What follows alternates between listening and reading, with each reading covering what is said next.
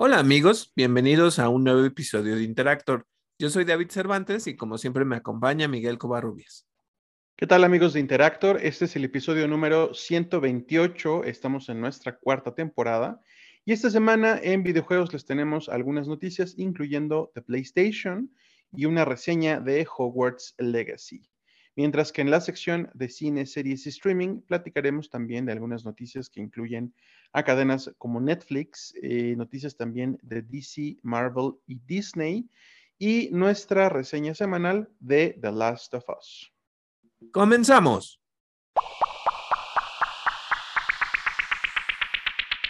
Vámonos a noticias de videojuegos. Les platicamos que eh, primero la salida al mercado de Dead Island 2 se recorre una semana, pero no se trata de un retraso. El juego va a estar disponible una semana antes de lo previsto, el 21 de abril. Otra noticia es eh, que salió un juego de 8 bits de la película Cocaine Bear. Eh, este juego lo pueden correr en PC y en móviles y está disponible a través de de cocainebear.movie slash game. Les pasamos eh, el link de descarga del juego por nuestras redes sociales. E, está interesante. Eh, mira, no voy a ver Cocaine Bear. Eh, o sea, la trama no me llama absolutamente nada la atención. Es sobre un oso que encuentra unos paquetes de cocaína y pues, se los no sé, voy a decir se los esnifea, pero o sea, se, los pasa. Em, pero bueno, qué bueno que tiene un jueguito de 8 bits. Es lo único que puedo decir. ¿Sabes qué? Hay una cosa muy interesante, no sé si ustedes lo recuerdan y no sé si tú lo jugaste, amiga. Eh, hay este juego que se llama Man Eater, que es de, de tiburones que atacan como ciertos lugares y así. Pero yo tengo la memoria tan, tan, tan específica de un juego que me encantaba mucho las diferentes misiones que tenías. Es el juego de Joss o de Tiburón. Era para Play 2, si no me equivoco.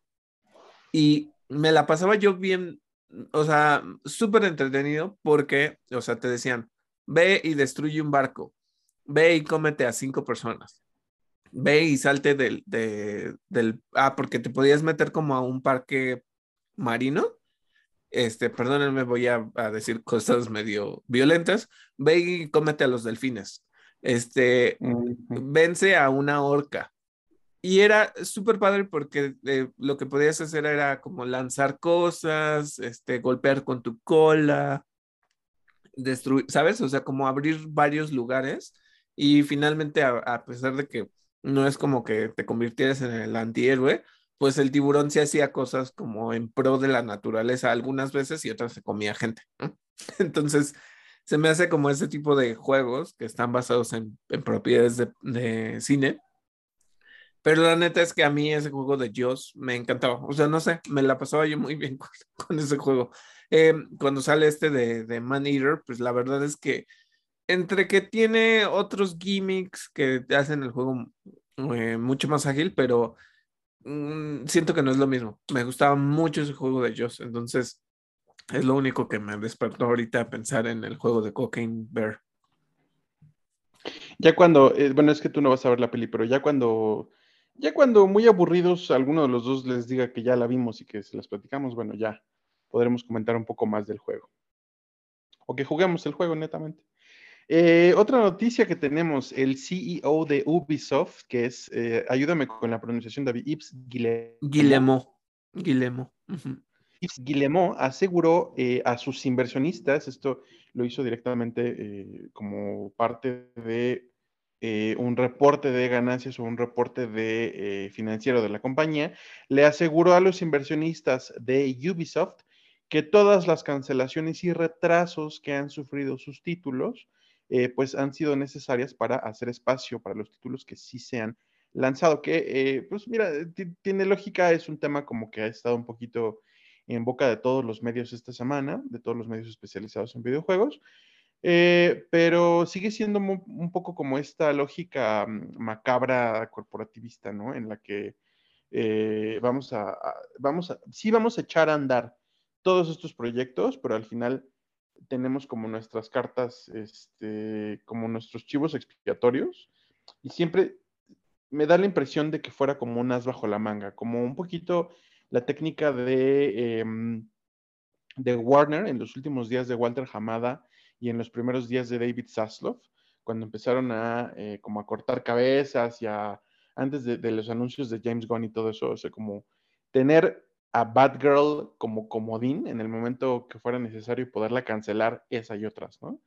Para este, hacer los, las deducciones de impuestos y cosas así. No sé, si me hace muy macabro. Me gustaría mucho saber que, eh, cuál es la, la experiencia de las personas que forman, formaban parte de estos equipos desarrolladores. Mira, se me sigue haciendo curioso ciertas cosas, porque por un lado sí hay rumores de que Assassin's Creed, ¿cómo se llama el nuevo? Mirage. Em, sí va a salir y todo, y que pues, es para Next Gen y que está mucho más limitado en el mapa, que es, eh, o sea, que no vas a, hacer como tanto como lo hicieron con Valhalla o con este Odyssey, ajá, y Origins, que son tan extensos. Sí, de por sí los juegos de Assassin's Creed siempre han sido extensos tan extensos como para que no lo hagas, pues, o para que no lo termines. Sinceramente, lo que yo les he dicho, yo me compré los DLCs de, de Odyssey y dije, ay, no, qué puta hueva. O sea, la, perdónenme, pero es que me aburrí muchísimo de que eh, me encanta limpiar el mapa, me encanta encontrar todos los tesoros y, y vencer a todos los enemigos pero ya después se torna tan aburrido, o sea, se torna algo tan mecánico de, cumplirlo nada más porque sí. La historia, pues, a veces te, te, llena como ciertos vacíos, pero no es, no es, ¿sabes? No es tan un DLC tan enriquecedor. Entonces, bueno, eh, va a salir Mirage, va a estar más limitado, va a estar ajustado para que pues todas estas cosas, están hablando de que si el Code Jade y que si el que está centrado como en la temática de brujas y el de Japón y etcétera, etcétera, ¿no? Entonces tienen varios proyectos, pero entre esos también está el remake de Prince Persia, este, que si iban a traer una propiedad con rabbits, que si, o sea, ¿sabes? Entonces, por una parte sí tienen como estos fallos, por ejemplo, lo que les dije de Sparks of Hope, el primero vendió mucho más que el segundo, ¿no? Y eso pues no, no los benefició, este, los Watch Dogs y todas estas cuestiones, ¿no? Entonces, em, me sigue sorprendiendo que vayan a salir estos juegos, pero que sigan teniendo como cancelaciones al respecto de esto, ¿no? O sea, como que, como dices, es una parte muy corporativa de, eh, vamos a recortar costos y todo, pero a la vez, la neta es que ya deberían de hacer proyectos que, que, rindan lo suficiente, ¿no? O sea, o cambiar un poco, o sea, que es un poco lo que está sucediendo con Assassin's Creed, es vamos a cambiar la fórmula para que regrese a los orígenes porque sí necesitaba cierto reboot, pero pues también necesita que realmente retome la dinámica de los asesinos que se perdió desde hace muchos juegos, ¿no? Entonces, Mm, ¿Qué les digo? Pues es que lo que se me hace malo es que finalmente, eh, eh, pues sí digan así como de, ay, bueno, pues es que van a salir varias cosas y otras se van a cancelar. O sea, por ejemplo, eh, algo que yo no entiendo es este juego de piratas que se ha retrasado mil, mil años, ¿no? Yo no le veo tanta la oportunidad de negocio porque finalmente ya tienes Skull and Bones, ¿no? Entonces, que diga el, el, eh, Skull and Bones es este juego, ¿no? Bueno, hay, hay otro juego que igual le compite en, en ese sentido, ¿no? Y ahorita no me acuerdo cómo se llama. Entonces, ¿para qué sacas algo que sinceramente ya ni es el momento adecuado para sacarlo? ¿Qué, ¿Qué, les puedo decir? Ahorita mencionaste algo, sé que esto es básicamente de la sección de, de cine y de series, pero eh, me dio mucha risa porque encontré un contenido en, en Twitter, no me acuerdo específicamente dónde, eh, sobre la película de Batgirl, la acabas de mencionar, ¿no? Que, que dices que finalmente los usaron como comodines y todo. Em, lo que se especula es que, pues obviamente, la película tenía tan mala calidad que por eso no salió.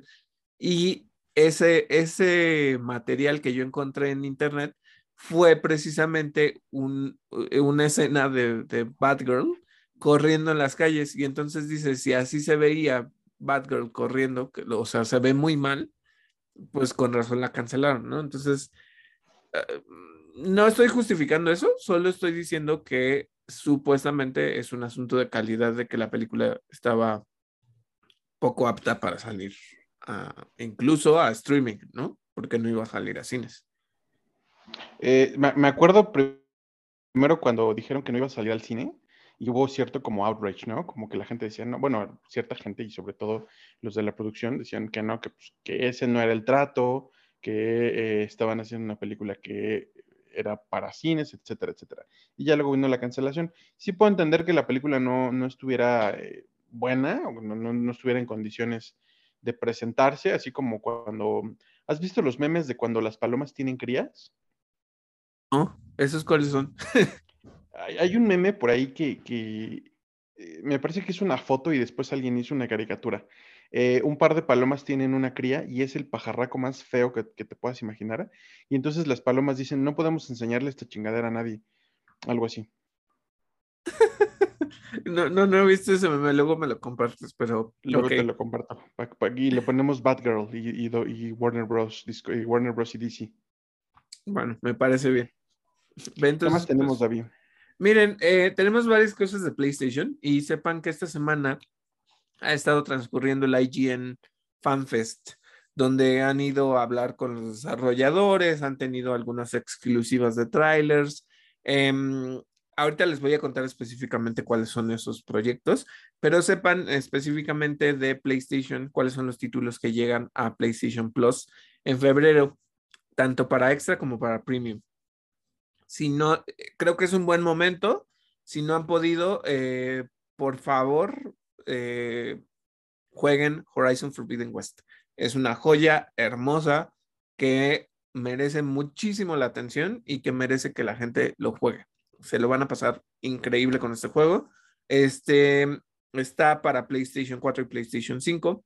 También llega The Quarry, Resident Evil 7, Biohazard, Outriders para PlayStation 4 y PlayStation 5. Recuerden que a mí incluso se me hace un buen juego de multijugador, ¿eh? O sea, está divertido. A mí me gustó, pero este, sé que mucha gente no lo jugó, que justamente Square Enix se quejó porque eh, que no le había dado el revenue. Yo lo sé, pero a mí sí se me hizo un buen juego. Está muy inspirado en las dinámicas de mm, Gears of War. Entonces, quizá eso sea una promesa para los que hayan jugado Gears of War y lo pueden disfrutar mucho. Eh, luego tenemos Scarlet Nexus que llega a Play 4 y Play 5. Borderlands 3 que llega a Play 4 y Play 5. Tekken 7 para Play 4. Ace Combat 7 Skies Unknown para Play 4, Air Defense Force 5 para Play 4 y Oninaki para Play 4. Este, así como Los Fear para Play 4, I Am Setsuna para Play 4, The Forgotten City para Play 4 y Play 5. Y luego lo que llega Premium, que es The Legend of Dragon de PlayStation 1, Wild Arms 2 de Play 1, Harvest Moon Back to Nature de Play 1, Destroy All Humans para Play 4 y esos son los títulos que llegan para que sepan que pueden disfrutarlos. Y ahora les comentaba yo que han salido algunas noticias específicas de del mundo de videojuegos esta semana. Eh, primero que nada, sepan que ya se anunció la fecha de salida de Lies of Pi o Lies of Pi. No sé porque es Pinocchio. Entonces, supongo que es Lies of, of P. Entonces, este, ¿qué es este juego? Si, si no lo ubican, es una, no es una adaptación, es este, un, juego inspirado en, la historia de Pinocho, pero en un universo muy similar a Bloodborne. Es muy gótico, hay varios monstruos, como que también tiene esta dinámica un tanto steampunk donde el personaje pues sí se ve como muy clásico y todo, pero los monstruos son mecánicos. Em, o sea, vamos a enfrentarnos a diferentes monstruos, a Stromboli como máquina que te va a estar atacando, a este, al diferentes enemigos, ¿no? les digo que es muy enfocado como en estas máquinas como semi monstruosas que te van a estar ahí como atacando, ¿no? Entonces tienes un cañón, tienes una espada, tienes diferentes armas que puedes ir cambiando y pues sí se siente muy Bloodborne, ¿no? O sea, es como una cuestión de esquivar, de este de moverte para que encuentres los puntos débiles y, sepas dónde atacar. Entonces, eh, ¿qué es lo que dicen? Pues que este juego sale en agosto. Entonces, sépanlo y, manténganlo en su calendario por si les emociona este juego. Otra cosa es que han estado yendo a em, los estudios que están desarrollando Jedi Survivor. Eh, ya les había yo contado un poquito que sacaron como los primeros 10 eh, minutos eh, jugables de gameplay y esta semana sacaron un, la neta es algo que de repente hay quien digo, qué cosa tan infructuosa. este, se pusieron a decir, ah, bueno, vamos a hablar ahora de los puzzles, de, ¿saben? Estos templos donde ustedes tienen que resolver cosas para poder pasar y hacer. Ok. Eh, medio mostraron, o sea, pero literal el, el, material de video que mostraron son como 10 segundos, donde Cal está moviendo como ciertas piezas, está recogiendo los ecos que se quedan como ahí, le dicen qué es lo que tiene que hacer. Eh, que está corriendo y esas cosillas. Esa es, una de las cosas. Y el otro es que mostraron los diferentes estilos de combate con eh, sable eh, normal, eh, sable doble, sable, o sea, con doble me refiero a es un, un solo sable con dos puntas y sable dividido. Entonces, está interesante, o sea, el combate ya estaba establecido dentro de Jedi Fallen Order, porque pues spoiler alert, si es que no lo han jugado, en algún punto te, liberan el sable doble, ¿no? Y también lo puedes partir, y si no, te puedes quedar con el sable original de, una sola punta, ¿no? Entonces, em, me pasa algo con lo que mostraron de contenido, tanto el del de los 10 minutos como con este de combate. Y es que cuando combate con los dos, se siente como raro. Eh, yo creo que es una cuestión de la animación o no sé, porque se siente raro cómo, cómo está combatiendo con los dos sables, ¿sabes? No se siente orgánico, no se siente tan natural como, como lo puedes hacer. Em, dijeron que están haciendo muchas mejoras para que el, la parte de la exploración, la parte del combate sea mucho más simple y todo. Em, se ve bastante bien, o sea, ¿qué les puedo decir? O sea, estoy emocionado por este juego, salvo que tiene esos errorcitos técnicos que sinceramente te pueden llamar la atención, pero, pero no, no pasa más allá de eso, ¿no? Entonces, em, tómenlo en cuenta, eh, recuerden que sale en abril y es uno de esos juegos que de verdad estamos esperando ahora sí vamos a pasar a nuestra reseña de Hogwarts Legacy. Aquí invito a amiga que me haga todas las preguntas posibles respecto a este juego. Eh, ya les había yo hablado un poquito como de que tiene esta temática de, pues, el asunto de J.K. Rowling, que eh, lo están boicoteando para que no lo compren porque le van a dar dinero a esta señora y porque esta señora apoya causas eh, transfóbicas y todas estas cuestiones, ¿no? Em, ¿Qué les digo al respecto de esta temática? Sí, por una parte, eh, no sé cómo comentárselos porque finalmente yo era fan o sigo siendo fan del, mundo mágico en general, no, no específicamente de Harry Potter. Em, he consumido las películas, los libros, eh, incluso cuando estaba el sitio de, Pottermore, tenían hasta jueguitos en, línea y todas esas cuestiones, ¿no? Entonces, sí, yo he consumido muchísimas cosas de, esta señora. Ahora, me parece, o sea, coincido con lo que ella dice al ser una TERF, no, no coincido en lo, en lo más mínimo. Em, sin embargo, lo que puedo decir es que entramos a esos terrenos grises en los que finalmente pues, las compañías siempre tienen un, beneficio propio y tienen una agenda propia, que por mucho que metan cuestiones de inclusión o que metan cuestiones de representación, pues sus fines no necesariamente son buenos, ¿no? E, e, eso hay que tenerlo en cuenta. Entonces, pues cuando tú le das dinero a una compañía, a una marca, pues a pesar de que te eh, a nivel este discurso te estén diciendo que vamos a cambiar las cosas y todo, pues sabes que, que quizá no tiene el impacto que tú podrías esperar, ¿no? Es, es algo que siempre tienes que tener en cuenta. Ahora, si lo que, eh, si compras el juego, parte de tu dinero se va a ir a esta señora, sí, lamentablemente. Eh, pero creo que hay otra cosa que es la agenda de, Warner Brothers, que es muy, se lo está restregando en la cara a esta señora por lo que les decía de la semana pasada. Eh, tú puedes hacer un personaje que prácticamente es no binario, puedes escoger varios peinados y escoger, o sea, porque incluso no te da escoger un género, solo te dice, a ver, define qué es lo que quieres hacer y entonces puedes escoger un personaje que se vea completamente andrógino y entonces construir a partir de eso lo que quieres. La única selección que te pide pues cierto binarismo es que escojas qué dormitorio vas a tener y te dice eh, que sinceramente, ¿sabes qué? Se me hace una tontería haber hecho esa elección porque no te pasas el tiempo en tu pinche dormitorio y en tu dormitorio está prácticamente vacío, o sea, solo estás tú. Entonces, cuando despiertas en el dormitorio, no hay nadie.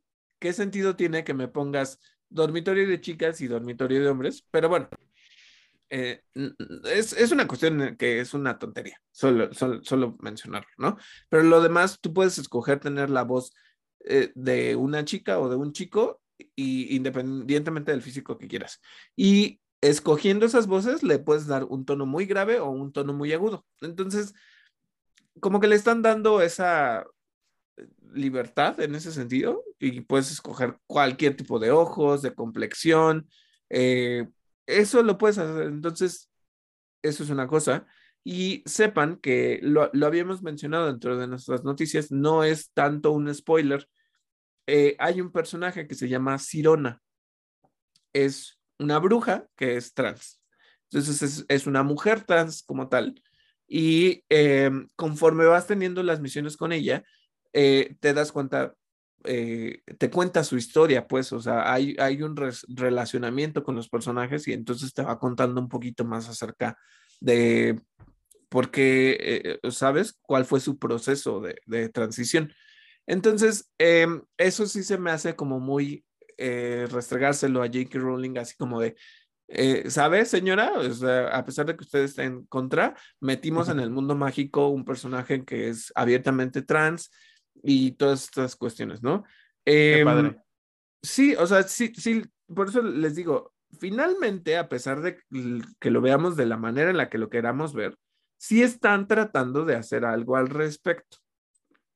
Eh, puede que nos guste, puede que no nos guste, ¿no? Pero, pero sí lo están tratando de hacer, ¿no? Es, es un juego que tiene esta dinámica y que se me hace bastante interesante.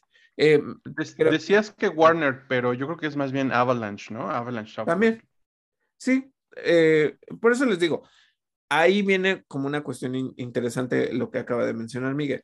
Avalanche está haciendo pues, este juego y ahí es donde yo apelo a las personas y les digo, si ustedes quieren disfrutar de esta experiencia de, Harry Potter, pues háganlo, no, no pasa nada. O sea, la neta es que lo van a pasar muy bien con este juego.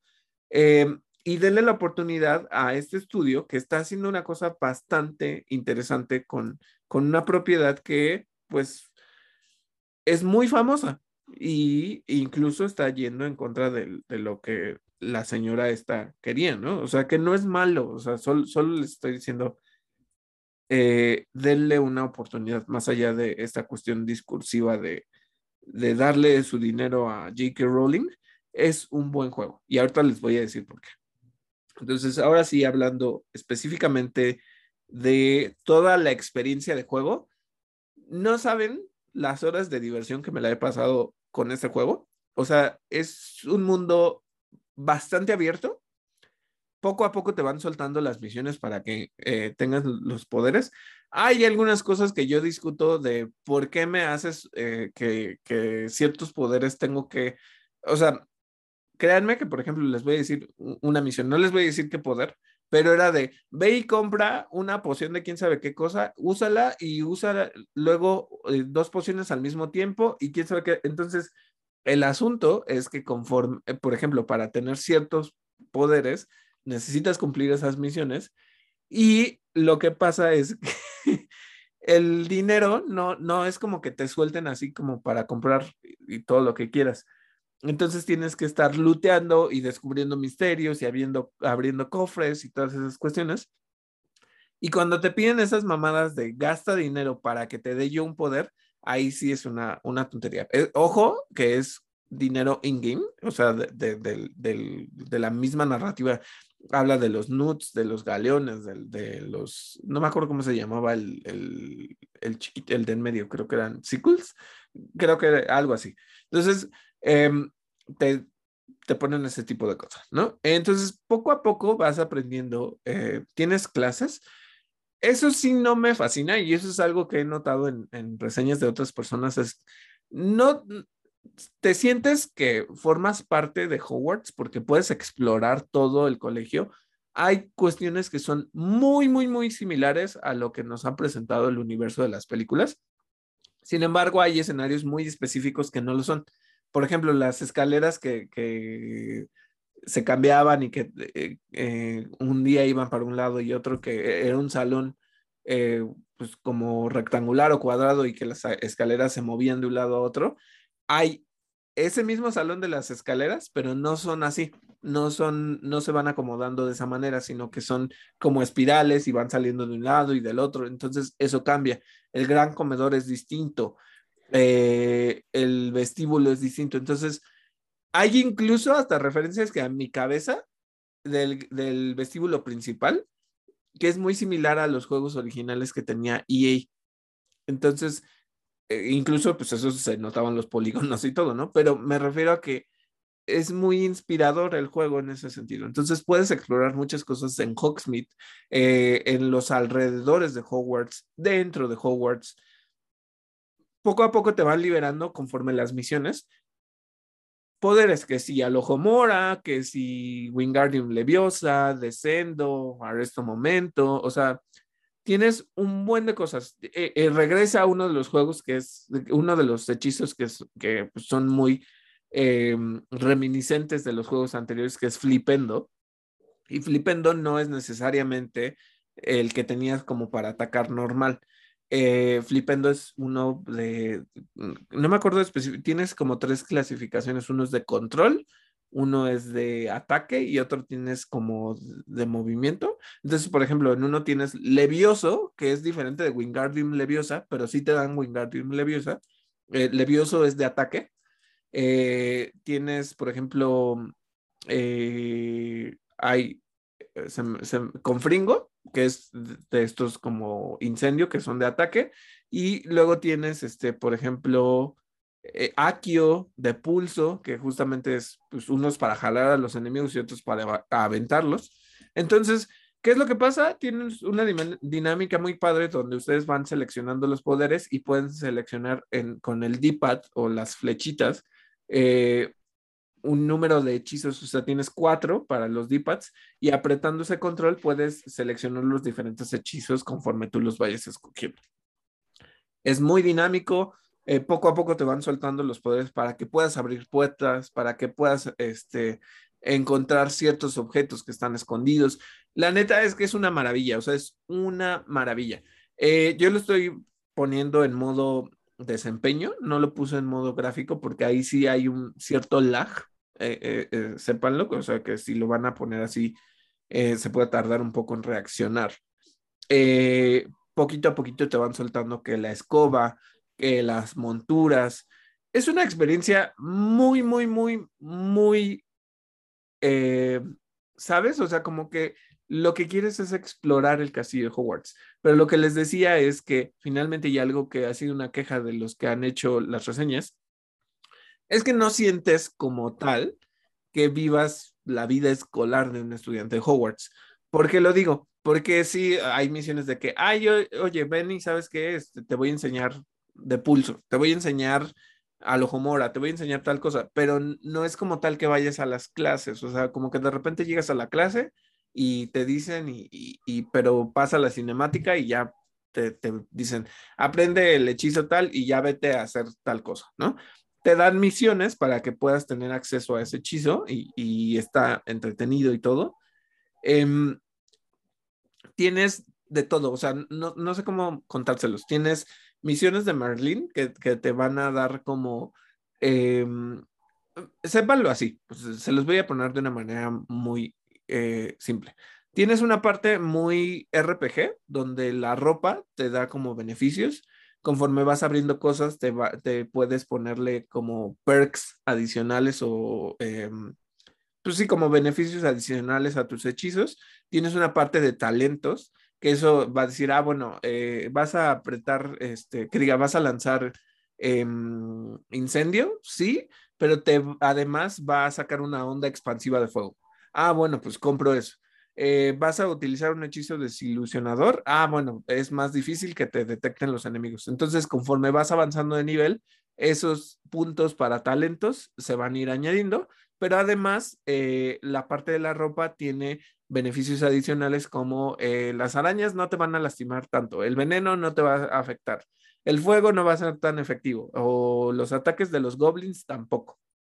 Es, una cuestión muy RPG en ese sentido, va subiendo de nivel, tu ataque va subiendo de nivel y todo. Entonces, le puedes cambiar, tiene, tiene este transmog, que para mí, la neta, es lo mejor del mundo porque tienes diferentes capas, sombreros, lentes, y tú puedes poner a tu personaje lo más ridículo posible que se te antoje, porque hay sombreros horribles y lentes horribles, pero tú, tú con el transmog puedes mantener la imagen que tú quieres, ¿no? Te puedes ir a cambiar el pelo, este, el aspecto físico, si, si no te fascinó como lo armaste en primera instancia. Eh, Hogsmeade tiene la tienda de escobas, de pociones, de, para poder construir los muebles. Tienes, este, eh, por ejemplo, tienes la tienda de bromas, tienes, este, eh, la de los dulces, o sea, es, es una, para, para aquellos que sean fans de Harry Potter, es un juego la neta sí te transporta en ese sentido, o sea, que puedes disfrutar muchísimo porque es una experiencia, este, tienes como si fueran los cromos de brujas y magos famosos, pero no es necesariamente eso, sino que ubicas lugares específicos, así como de, esto es las tres escobas, este es el caldero chorreante, o sea, bueno, no, nunca visitas el caldero chorreante, solo me refiero a, ese tipo de cosas, hacen referencia al caldero chorreante, a Nocturnali, o sea, hay varias cosas ahí. Eh, tiene una dinámica donde los polvos flu, si ustedes lo ubican de Harry Potter eh, y la Cámara de los Secretos, pues era la forma de viajar entre las chimeneas y es la forma de viajar en el juego. Entonces, eh, el juego en PlayStation 5 es muy rápido, es muy ágil, casi no hay tantos tiempos de carga. Em, tienes todo un mapa para ir explorando dentro del bosque prohibido, en el lago negro, o sea, hay muchísimas, no sé, no sé cómo expresárselas, pero hay tantas cosas por hacer en este juego que es muy divertido. La única cosa y que pues, he visto muchísimos memes al respecto es que tienes que estar apretando Rebelio a cada rato y he visto de estos memes donde justamente dice, es que no lo entenderías, o sea, necesito apretar Rebelio para que no se me pierda nada, ¿no? Y es que sí, lo haces porque tiene ciertos eh, truquitos el juego que te dice, por ejemplo, si estás buscando algo en específico, el mismo personaje te dice, aquí hay algo que nos podría servir. Entonces, como que te pones a apretar rebelio como estúpido hasta que encuentras lo que estabas buscando, ¿no? Y, te ayuda muchísimo.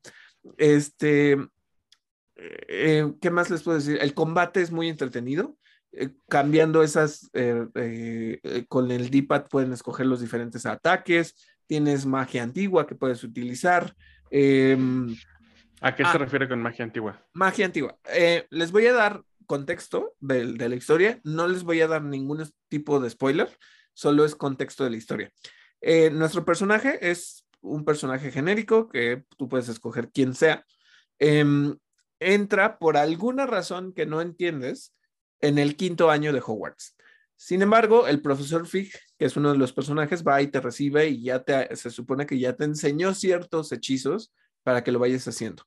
Em, los profesores ya en Hogwarts te van dando clases adicionales para que aprendas como esos hechizos, pero la narrativa es que haz de cuenta que eh, te recogen y eres un caso excepcional de alguien que sabe utilizar magia sin saber por qué.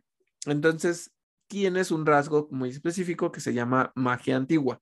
La forma en la que eh, te lo cuentan es que en Hogwarts y en diferentes lugares hay una magia que es más ancestral y que es diferente de los hechizos que conocemos por el mundo mágico y es una magia más poderosa que solo ciertas personas tienen acceso a esto.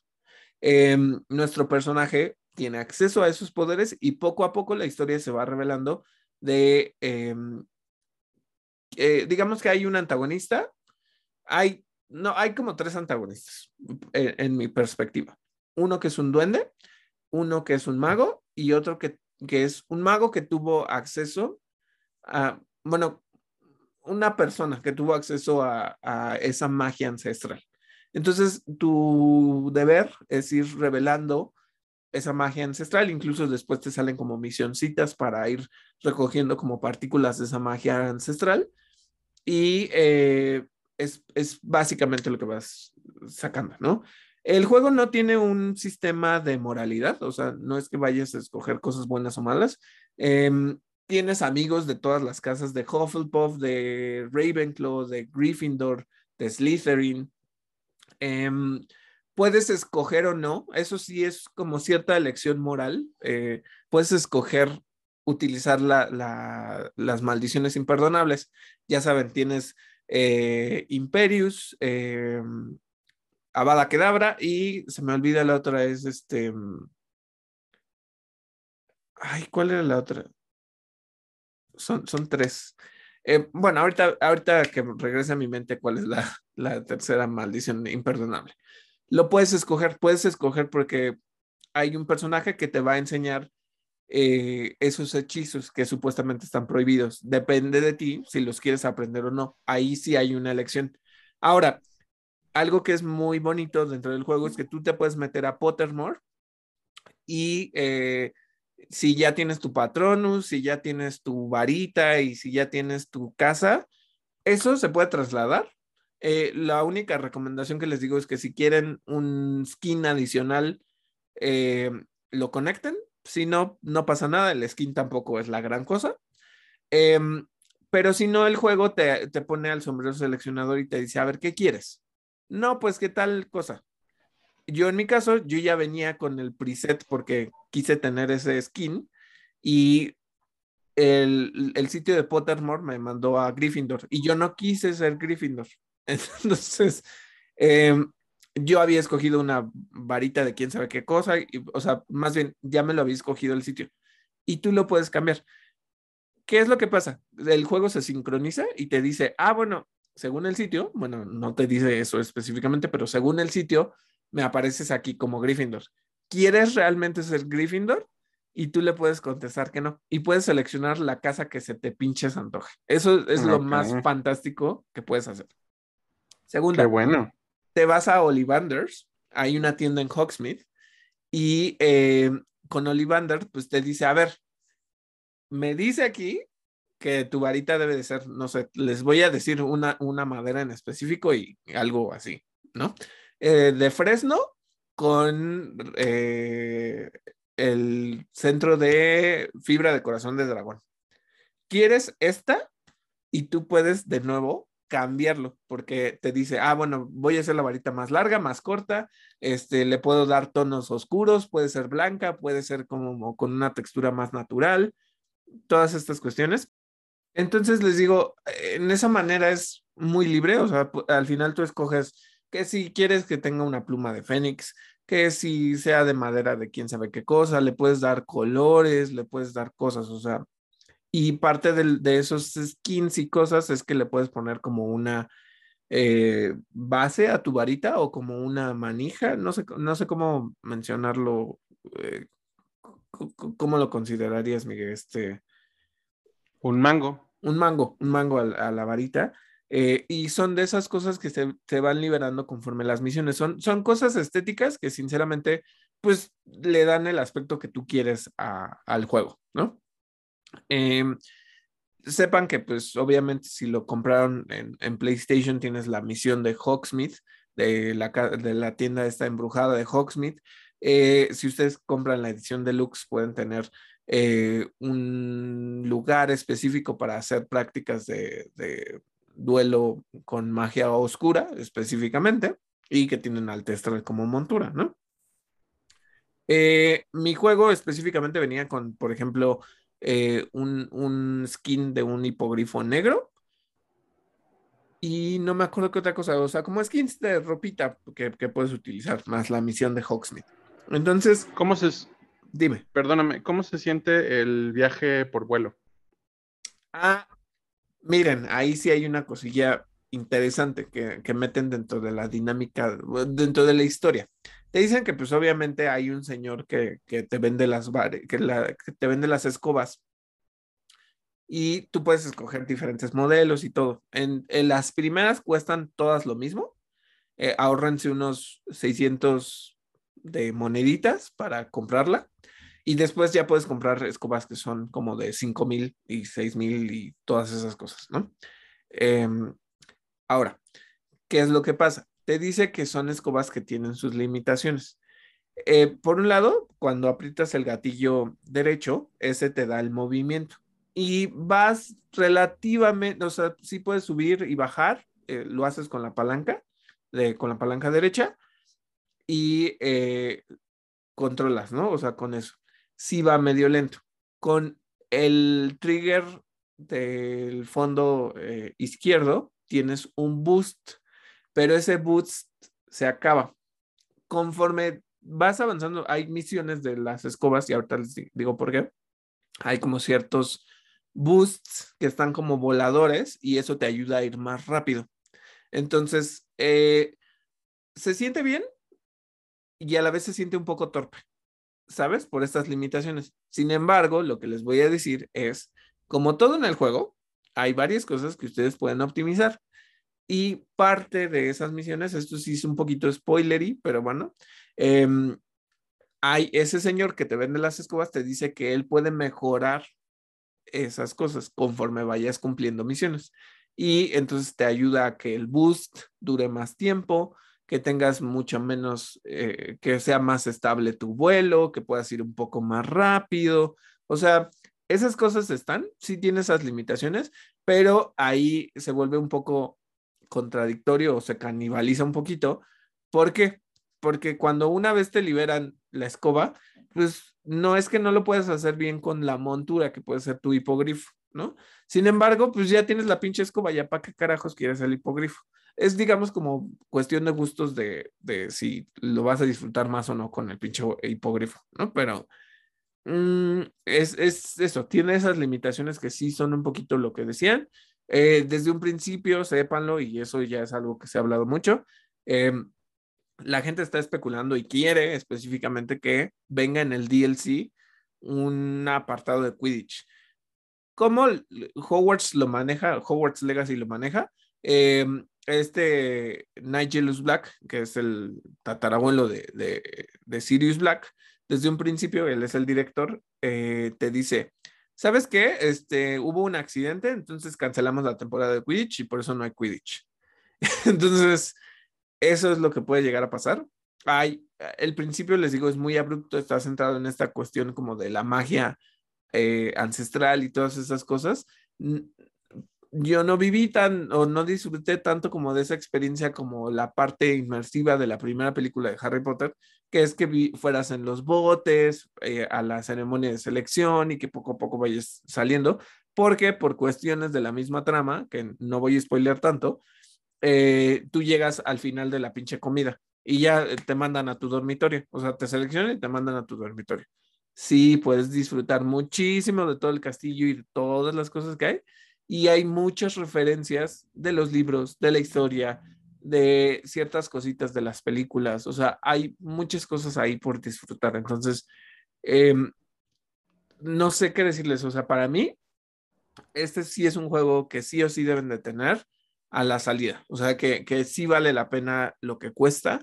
eh, que se pueden entretener muchísimo. El sistema de combate es ágil, es divertido.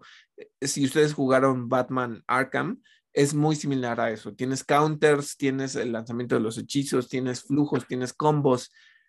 Eh, es muy, muy entretenido. Hay muchísimas horas de diversión por explorar. Em, conforme vas avanzando poco a poco, tienes actualizaciones de tus hechizos para que puedas abrir ciertas zonas o puedas hacer ciertas cosas. Te medio explican algunas, hubo otras que no me explicaron, pero en general el juego es muy funcional. No he tenido ningún tipo de crasheo, salvo una cuestión como de que no podía yo escalar una cosa y me quedé atorado como dos segundos, pero el juego no, no, o sea, ¿saben? No, se, no explotó por hacerlo. Em, entonces ya, ya salió un parche, es, es, es, una experiencia muy, muy, muy, muy padre. O sea, no, sé cómo decírselos, pero eh, mi recomendación, cómprenselo, o sea, no hay manera de que no lo vayan a disfrutar. No sé, Miguel, si tienes más preguntas al respecto de algo que te llame la atención que quisieras saber de, de este título. ¿Te puedes especializar en algún tipo de magia? Por ejemplo, si quieres hacer como magia de fuego, ¿puedes, puedes subirle a eso? Mm, no, no necesario, o sea, les digo que tiene como esta parte de los talentos. Em, tú puedes escoger, eh, o sea, es que es conforme vas avanzando de nivel y tú vas gastando los puntos en ese árbol de habilidades. Entonces, por ejemplo, eh, tienes con Fringo, tienes este Levioso, tienes Akio y lo que te permiten esos puntos de habilidad específicamente tienes diferentes secciones. Tienes la parte de, por ejemplo, la sala de los requerimientos Igual ahorita no lo mencioné y ahorita les cuento un poquito sobre la sala de los requerimientos. Tienes eh, para la parte de sigilo, tienes para la parte de hechizos general, tienes la parte de magia oscura y la parte de, como de crafting y cositas así. Entonces, tú puedes gastar esos puntos y decir, por ejemplo, tengo incendio. Incendio normalmente pues, sí saca una ráfaga de fuego, pero cuando tú le das ese punto de habilidad, saca una onda expansiva.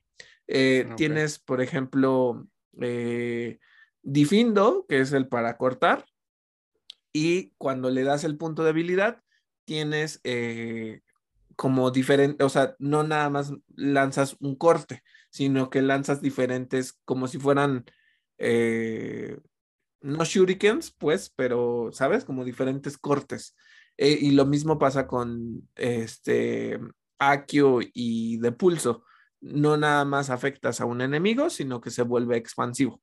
Entonces, es básicamente lo que puedes hacer a ese sentido. No, no, no es como que te profesionalices en un hechizo en específico, sino que potencias, pero cualquiera lo puede hacer. O sea, tú solo vas escogiendo conforme tus prioridades y el hechizo que tengas, qué es lo que quieres mejorar. Y ahora la cuestión de la, la sala de los menesteres. Eh, te la sueltan, o sea, te dicen, hay dos dinámicas ahí interesantes. Te dicen que te dan un libro que es único para ti, es muy especial, donde puedes llevar el eh, como récord de todas las cosas que haces. Está bastante, o sea, ahí ves tu mapa, las misiones, eh, lo de los talentos, eh, todas esas cosas están en tu libro, ¿no? Pero más allá de eso, eh, te dicen, bueno, pues como eres este estudiante que llegó de quinto grado y necesitas practicar, pues te abro la sala de los menesteres.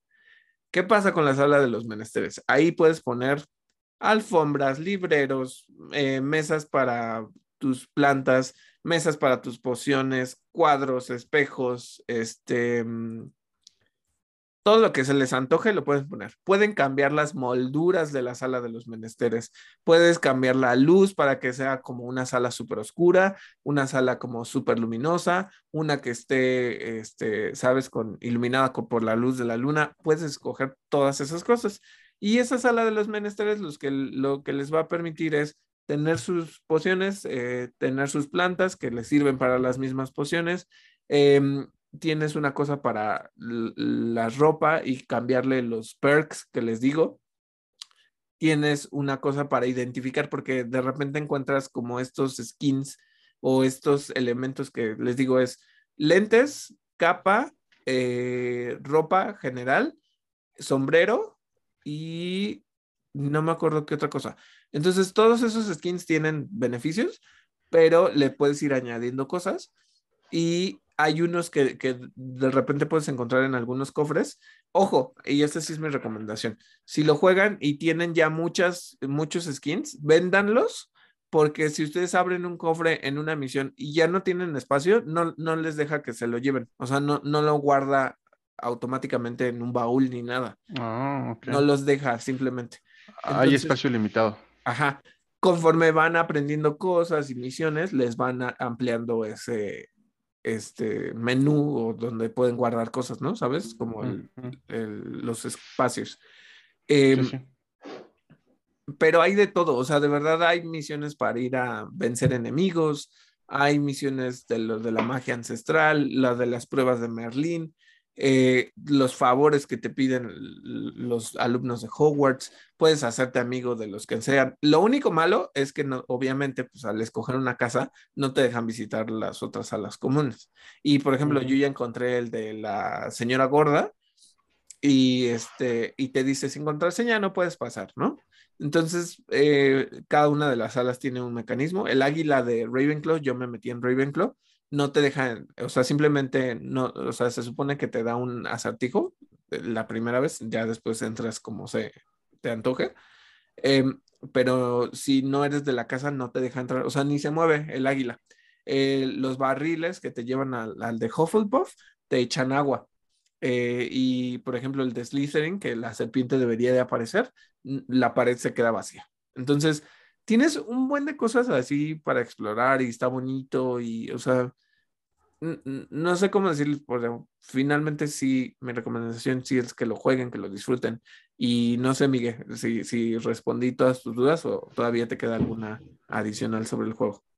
No, sí, eh, la única es que si sale Pips.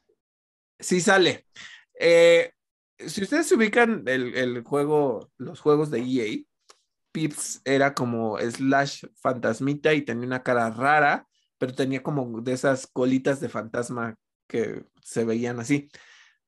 Aquí lo puedo decir así, y sí, Pips es la cosa más molesta que puede existir en el mundo. Es casi, casi un bufón. Este, tiene un sombrero así como de colores y ropa naranja con morado y, y, tiene una voz chillona y fastidia a los estudiantes. Incluso en, en, algunas misiones te puedes llegar a cruzar con él. Yo luego lo ignoro y me voy corriendo pero sí hace desastres en el piso, está fastidiando a los estudiantes, o sea, sí hay varias cosas ahí. Y Pips es uno de esos personajes que pues salía en los juegos, pero nunca salió en las películas, ¿no? Entonces, eh, se pueden encontrar, eh, por ejemplo, yo he visto a la dama del lago, o sea, la hija de, de Rowena Ravenclaw. La dama gris. La dama gris, sí, sí, sí. Está ahí en la sala, en, en, en la sala común de Ravenclaw, está ahí pero también tienes una misión donde te encuentras a Nick casi decapitado, este, el profesor Vix, que es el fantasma, está en, una sala, o sea, por eso les digo, hay muchas cosas que están ahí, están los personajes que son como, por ejemplo, la profesora, ah, la directora adjunta, que es esta, no me acuerdo cómo se llama, pero es Weasley.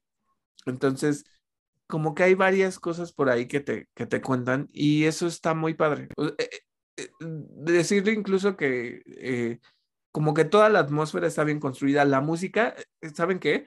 Hay una cuestión muy padre donde tú estás recorriendo Hogwarts y los cuadros, si tienen un violín, empiezas a oír violín. Si es como una orquesta, empiezas a oír, les voy a poner un ejemplo, ¿no? O sea, van a oír este Claro de Luna, de repente, o como piezas muy específicas que, uno conoce de, música clásica o música de orquesta, de repente los cuadros están ahí, los cuadros están hablando, este, por eso les digo que se siente un, un, lugar vivo, el castillo. Entonces, pues esas cosas están padres. O sea, exploras que si el baño de los prefectos, que si este, los lugares de herbología, eh, donde matan a Snape en la séptima película. O sea, todas esas cosas las puedes explorar y está padre, es, es, lo más bonito del, del juego. Ok. Entonces, Sí, es, sé que me extendí, pero es que la verdad es que cuando un juego te da ese tipo de cosas, eh, lo puedes disfrutar muchísimo. Entonces, de nuevo, cerrando, cómprenselo si tienen la posibilidad, lo van a disfrutar muchísimo. Eh, no sé cómo se vaya a ver en Switch, ese sí es un asunto que, que pues sí me quedo preguntando. En PlayStation corre muy bien, em, salvo que si lo ponen en, a nivel gráficos, pues obviamente el, el frame rate va a ser distinto, puede tener cierto lag, pero por lo demás es un juego fantástico que no se puede perder. O sea, de verdad, de verdad. Y quizá hagan un poquito a un lado esta cuestión de, de lo de J.K. Rowling porque lo pueden disfrutar muchísimo. Es, esa es mi, mi recomendación al respecto de este juego. Pero bueno, ahora sí vamos a pasar a nuestra sección de cine, series y streaming. Miguel, dinos qué tenemos. Pues varias noticias. Eh, les platicamos primero que una noticia que viene de Variety es que Vin Diesel y David Tui se eh, reunirán para hacer una cuarta película de la saga Riddick.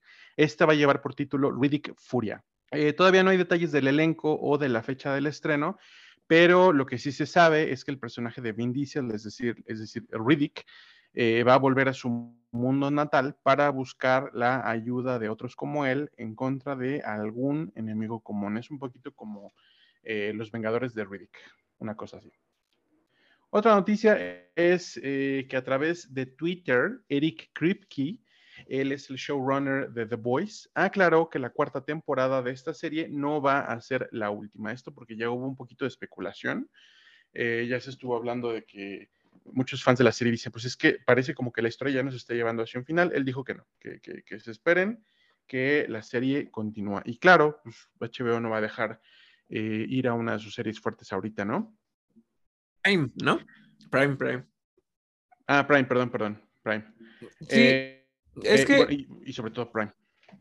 Lo que te iba a comentar al respecto es que hay varias cosas, se les he comentado, que el cómic resuelve hasta el punto final y aquí pues te lo pone a lo mejor en la tercera o cuarta temporada, ¿no? O sea, no está tan, pues, está pegado a ciertas cosas, pero no todo lo que sucede en los cómics está sucediendo en la serie.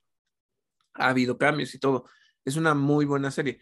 Puedo entender por qué la gente entiende que se acerca el final, pero pues, si el mismo creador de la serie te está diciendo no, vamos a hacer giros, pues puedo ir viendo como por dónde, ¿no? Entonces está padre. Y sí, como dices, Obviamente, si van a sacar esta, este spin-off de The Voice, que por cierto no, estoy como muy fascinado, pero em, igual pues no, no, van a soltar a la gallina de los huevos de oro, ¿no? Entonces, pues, claro.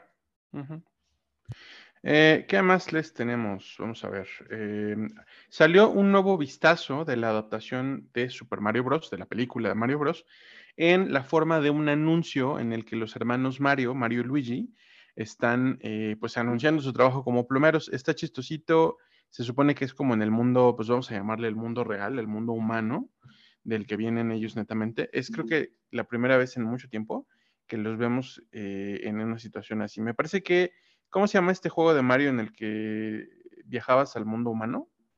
Super Mario Odyssey. Pero es que, ¿sabes qué? Em, New Donk City, y por eso sale Pauline, es como el, el, por lo que entiendo de la película. Mario y Luigi tienen su compañía de plomería con los dibujitos del de, Mario original. Eh, tienen su, su, trabajo en New Donk City y por eso de alguna manera van a salir de ahí e irse para allá. Por eso ese es su mundo como real dentro de lo ficticio. Ajá. Ok. Eh, está, está muy, muy meta, ¿no? Pero bueno, está, está, está bonito. ¿Qué otra cosa? Eh, comenzaron ya las filmaciones de The Ministry of Ungentlemanly Warfare, una película eh, que en el elenco va a tener a Henry Cavill y a Isa González.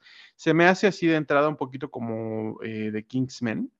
y es una película además de Guy Ritchie que se estrenará en 2024 ahí yo tengo una opinión sobre Guy Ritchie, perdónenme. Sus películas se me hacen muy, ay, no sé, malas. No lo como sosas, ¿no? Es como, ah, ok, vi, creo que vi una donde sale Taron Egerton de Robin Hood. y me aburrí muchísimo. Y lo que les digo de que la de Aladdin, el live action de Aladdin, que Guy Ritchie no sabe filmar, escenas de Bollywood. O sea, no es bueno para los musicales y, y todas estas cuestiones como de baile, porque la cámara parece como que enfoca en donde no tiene que estar. Pero bueno, esa es mi opinión acerca de Guy Ritchie. Cualquiera puede apelarla y decir, no, David, Guy Ritchie tiene cosas muy buenas, pero bueno. ¿Sabes quién, ¿Sabes quién ha de coincidir contigo en que el cine de Guy Ritchie es eh, de hueva? ¿Quién? Madonna. bueno, Madonna y yo tendremos algo en común, supongo. Em, ¿Qué otra cosa? Eh, Jamie Bell, si ustedes lo, seguramente lo ubican, el actor que hizo de eh, Billy Elliot y que ha salido en otras películas como em, esta película con Hayden Christensen donde se teletransportan. Jumper y también fue eh, The Thing en, el, la horrible película. En, el desastroso reboot de los Cuatro Fantásticos que hizo Fox. Bueno, Jamie Bell. Eh, va a actuar junto con Margaret Qualley en la cinta Fred and Ginger. Es una cinta que va a hablar, no sé qué tan biopic va a ser, porque se va a centrar en el romance que hubo entre Fred Astaire y Ginger Rogers. Es una película que eh, pues seguramente va a ser musical. ¿Y qué significa? Que vamos a volver a ver, que vamos a volver a ver a Jamie Bell bailando. Se me hace guapísimo Jamie Bell. Barney, el dinosaurio morado, que es el protagonista de las pesadillas de muchos adultos, eh, regresa en 2024. No sé por qué, porque realmente me parece un personaje muy bonito. Pero bueno, regresa en 2024 con una nueva serie animada, además de merchandising, que va a incluir música, va a incluir juguetes, etcétera. Es un anuncio que eh, forma parte del revival de este personaje que echó a andar Mattel. Ahí tengo un asunto. Yo, yo igual ya vi el, nuevo aspecto de Barney. Eh, ah, tú decías que no entiendes por qué este, la gente eh, está en sus pesadillas. Yo no odiaba a Barney, eh, o sea, como tal, incluso les puedo decir que una vez mi mamá me compró un, o sea, compró eh, en general, pero me compró un, este, un molde para pastel de Barney. Y me, ah. llegaba a ser pastel de Barney. Y ah. porque yo tenía una obsesión con los dinosaurios. Pero más allá de eso, eh, Barney, pues, o sea, me ubico las canciones de si las gotas de lluvia fueran de caramelo y todas esas mamadas, ¿no? Mm, sí. La el único personaje del mundo de Barney que me caía gordo era la estúpida de Baby Bob. La odio, la odio. Ella y Nermal de, de Garfield son, son las peores. Los odio. Los odio. Pero ¿por qué a Baby Bob? Ay, era una estúpida, era una estúpida que era, lloraba por cualquier pendejada, mm. se quejaba de todo, se robaba las galletas. O sea, era, era una idiota. Este. Ella me caía gorda y creo que había como un Triceratops que era uh, su amigo, uno como naranjita. Su hermano y era amarillo, no me acuerdo cómo se llamaba. Ajá, bueno, pero ese no me caía mal, solo Baby. llamémoslo Billy. Billy, el Triceratops. Sí, porque no, me acuerdo cómo se llama. pero, ¿sabes? No me molestaba. Es como, como las pistas de Blue, a mí me gustaba mucho. Ah, o sea, sé súper bonito las pistas de Blue. Sé que no soy el, no, ni en ese momento era el target, pero me gustaba mucho Blue como tal. O sea, sí, a mí, a mí también. Yo tampoco era el target, pero siempre he tenido primos más pequeños y pues tuve primos que crecieron viendo a Barney y a Blue, entonces pues sí, sí, sí me los eché. Pero por eso te digo, la nueva imagen no me fascina. No me fascinó, o sea, como que le dieron cierta animación rara y no me fascina. Ojalá no traigan de vuelta a Baby Bob. Ojalá ella sí se extinguiera. Eh, sí, no, no, no, superó la extinción. Que metan al dinosaurio Anacleto. Ándale. Este, mm, ¿qué otra cosa? Eh, ah, Barney, ya, temporada, ah, sí, esto. Eh, ah, esto sí es de HBO. Eh, la temporada 2 de Vilma, este spin-off de Scooby-Doo que salió recientemente para HBO Max, ya está en producción. Es un hecho que va a haber temporada 2 y todo el mundo se pregunta, bueno, ¿y las críticas? O sea, si es una de las series peor criticadas que ha salido, que ha salido durante el último año, que eh, de manera casi uniforme o casi unánime, los fans de Scooby-Doo, la gente eh, que, acepta muy bien las, los gender bands y los race bands y, cosas así, junto con los haters, están todos de acuerdo en que es una serie pésima. ¿Por qué están haciendo una temporada 2? ¿Será porque no hay tal cosa como la mala publicidad? No, yo creo que es un asunto de pensaron que iba a tener éxito y ya la green, eh, lightaron antes de ver. Claro. Porque la gente la odia porque sale un personaje que no es Shaggy. sale esta Vilma, sale un Fred que es idiota, sale una este, Daphne que también. O sea, como que no. yo traté de verla y me, me harté. Me harté mucho. Sí, sí, supe que como que para hacer ver a Vilma como la única inteligente y que ni siquiera lo es, pusieron a todos los demás muy imbéciles, ¿no? Sí, o sea. Una cosa así. No. Eh, bueno, ya pasó el Super Bowl.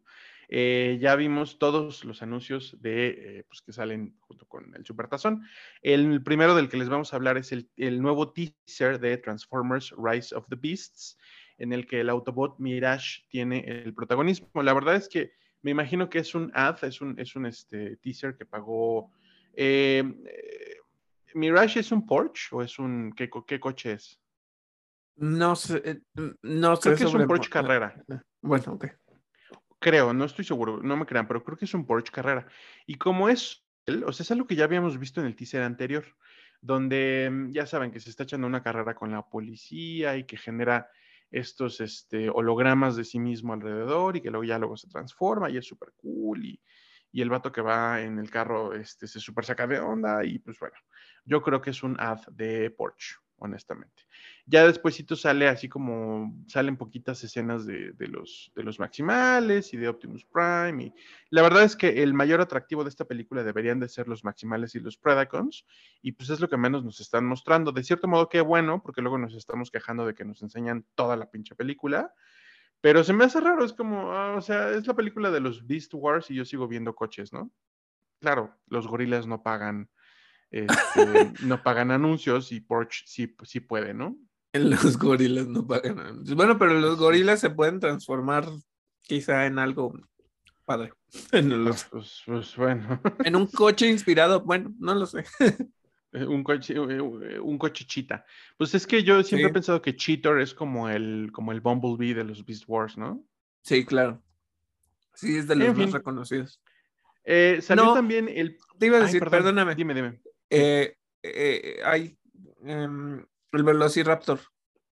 Dinobot. Dinobot. Yo creo que, o sea, Cheetor puede ser como el lado bonito, pero como que todo el merchandising y todo el centro siempre fue, creo, Dinobot. Es que es un personaje tan amado, tan, tan, tan amado. Yo, yo estaba enamoradísimo del personaje cuando veía la serie. Me parece un grandísimo personaje. Y también está Black Arachnia, la viuda, la viuda negra, no me acuerdo cómo se llamaba. Sí. creo que le decían araña negra aquí, ¿no? Aquí en México. Sí. Bueno, ellos dos. Eh, y bueno, que por cierto hay unas figuras increíbles de ellos dos, ¿eh? En fin. Este, ah, bueno, y, lo menciono porque la verdad es que Transformers siempre ha sido una saga que saca juguetes, que, su principal motivo es poder sacar juguetes. Eh, ¿Qué más? Nuevo tráiler de, ay Dios mío, Ah, no, antes una noticia que no está tan, tan mala. de hecho, no está nada mala. Salió el primer teaser de una serie animada que seguramente va a ser un anime original de Netflix titulado Pluto. Es una, eh, una serie que según esto va a estar basada en Astro Boy. Eh, si recuerdan, bueno, Astro Boy es como pionero de, eh, en, en, el manga y ya después en el anime, pionero de usar esta técnica de los ojos grandototes y de colores, que ya se quedó en el anime para toda la eternidad. Este, es esta, era esta serie sobre un niño que pues, sufre un accidente, pierde la vida y su papá, que es eh, ingeniero en robótica o una cosa así en cibernética, lo reconstruye. Y entonces es un poquito el, Frankenstein, pero pues Frankenstein es un niño que nunca va a envejecer y que además está, cuya conciencia vive en un cuerpo ultra eh, sofisticado que tiene todo el armamento de grado militar que se pueden imaginar, ¿no? Este tiene hasta unas ametralladoras que le salen de las nalgas para que, para que, para que sepan. Y esto es, esto es 100% real. Eh, entonces Pluto nos está enseñando algo que es así un poquito como cyber, no quiero decir que cyberpunk, pero como ciberneticón pero, no, pero yo no vi a ningún niño pequeño, entonces dije, ah, bueno, qué inteligentes, porque sí está basado, pero no es un remake de Astro Boy. Vamos a ver qué es lo que nos presentan, se ve interesante. Netflix, Netflix una cosa que ha hecho bien en los últimos años son series animadas. ¿Qué más? Ahora sí, el, ay, por Dios. Salió un nuevo tráiler de Knights of the Zodiac, The Beginning. Este ya es el título oficial de la película live action de Saint Seiya, Los Caballeros del Zodiaco, que curiosamente, lo he dicho varias veces, curiosamente está a cargo de Toei. Curiosamente porque han hecho muy buenas cosas en readaptar series animadas y, en esta ocasión, pues no, en esta ocasión, digo, no ha salido y realmente yo no debería de estar diciendo si es buena o mala hasta que la vea, pero es que sí se ve, ay no, se ve tan mala que mucha gente dice es que es Dragon Ball Evolution otra vez. ¿Qué más? El Dan de Blois, él dirigió la eh, trilogía animada de cómo entrenar a tu dragón y resulta que él va a ser el responsable de la adaptación live action de la misma. Ya inició el proceso de casting, vamos a poder ver la misma historia de Hippo y el eh, chimuelo, pero esta vez en live action slash animación, porque pues, los dragones, no hay dragones live action, ¿verdad? Oye, eh, es que no, mira, no, no estoy en contra de, bueno, tal vez sí, de los live action, pero a mí la historia de cómo entrenar a tu dragón se me hace súper linda. ¿Por qué quiero ver? ¿Por qué la quiero ver en persona? O sea, no, no lo sé, ¿sabes? Pues lo mismo que con Avatar, ¿no?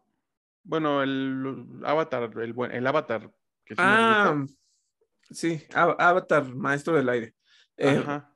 Mm, mm, mm, bueno, yo no les eh, lo voy a poner así, no, no estoy solicitando los live actions de esas series. Los van a hacer y, y, si se parecen a la serie, pues estoy de acuerdo. Pero siento que le quitan cierta magia. Es un poquito, ¿sabes qué? El este sí, sí le quitan magia y es un poquito el, ok, hicimos algo animado que tuvo mucho éxito, vamos a llevarlo al formato serio, al formato importante de Hollywood. O sea, sigue siendo la mentalidad contra la que Guillermo del Toro está luchando constantemente, que es pensar en la animación como un género infantil. Y pues no, ya sabemos que no. No sé, yo creo que, va por ahí. Yo sé, pero es como ahorita lo que dices de lo de Saint Seiya.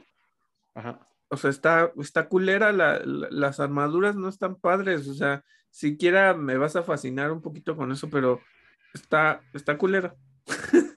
Así es, es, esa es la bronca.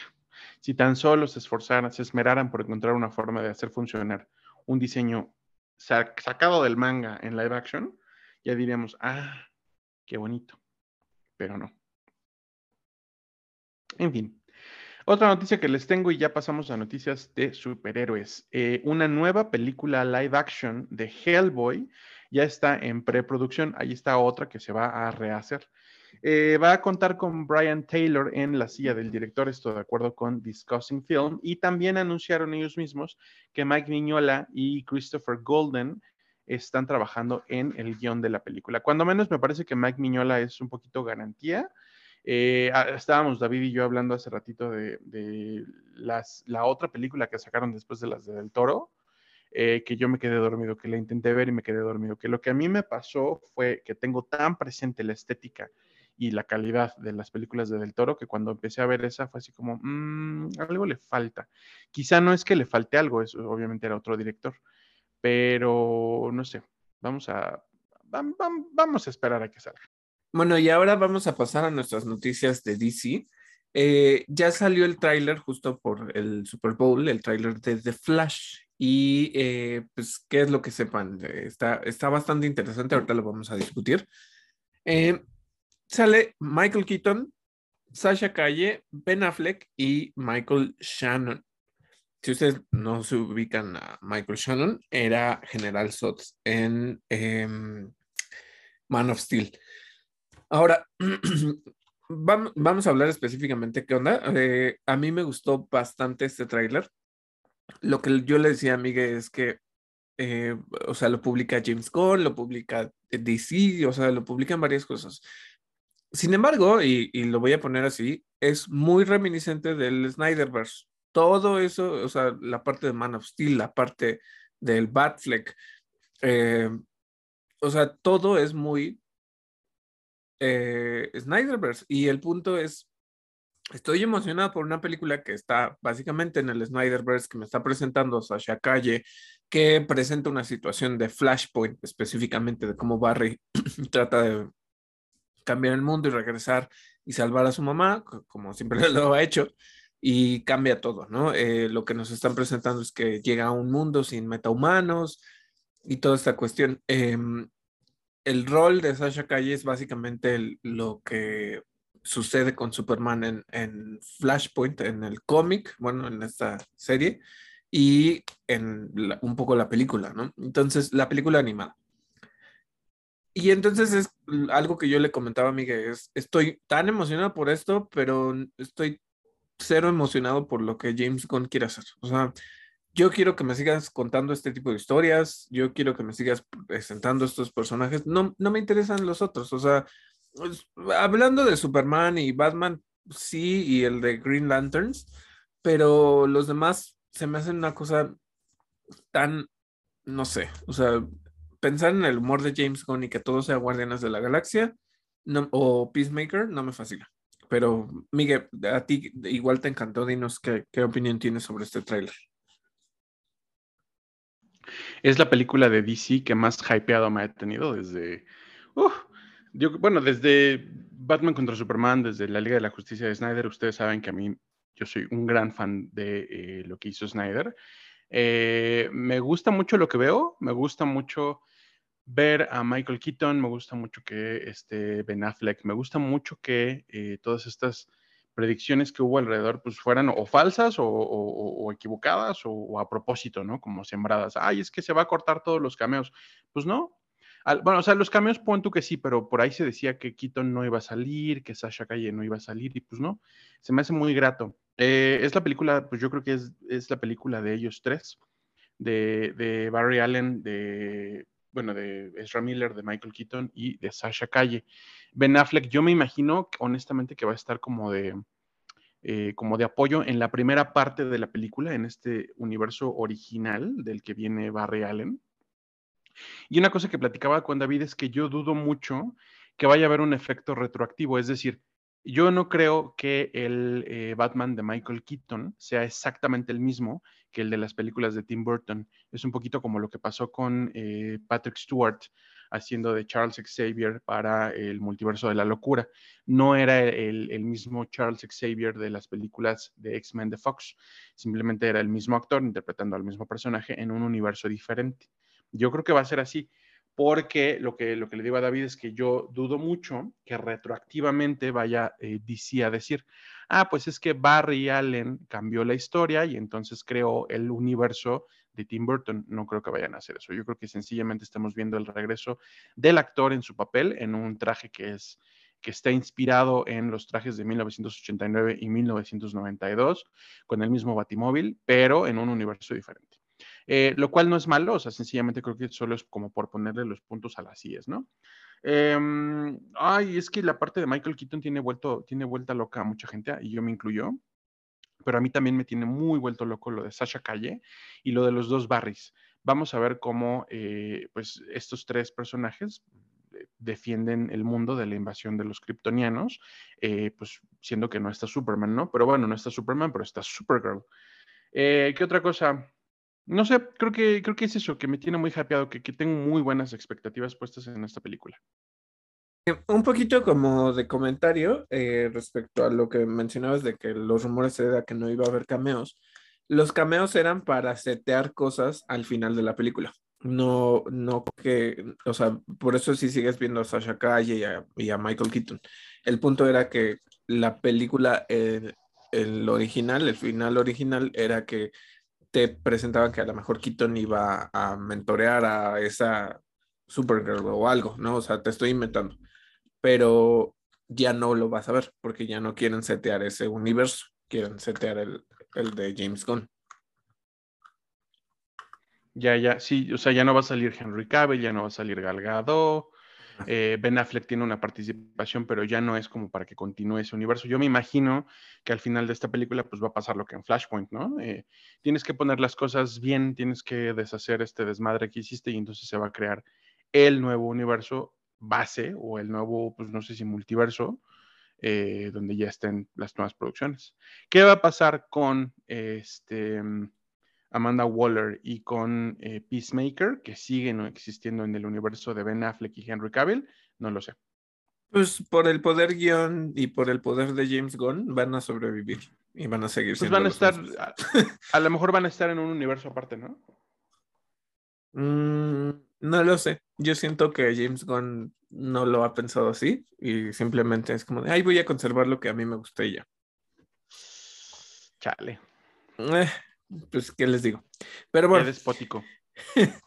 Yo creo, no lo sé, no lo sé. Pero bueno, eh, otra cosa que sí es Elseworld es que ya salió la primera imagen de Lady Gaga como Harley Quinzel en Joker Folia de. Eh, pues se ve bien la imagen, ¿sabes? O sea, se ve. Pues es que no les puedo decir nada, o sea, como que se van a dar un beso. Es lo único que pasa en la imagen, ¿no? Pero, pero creo que Lady Gaga funciona junto con Joaquín Phoenix. Ajá, sí, sí funcionan bien. O bueno, yo, espero que funcionen bien. Este, Lady Gaga es una de las personas que publicó la imagen, que la compartió.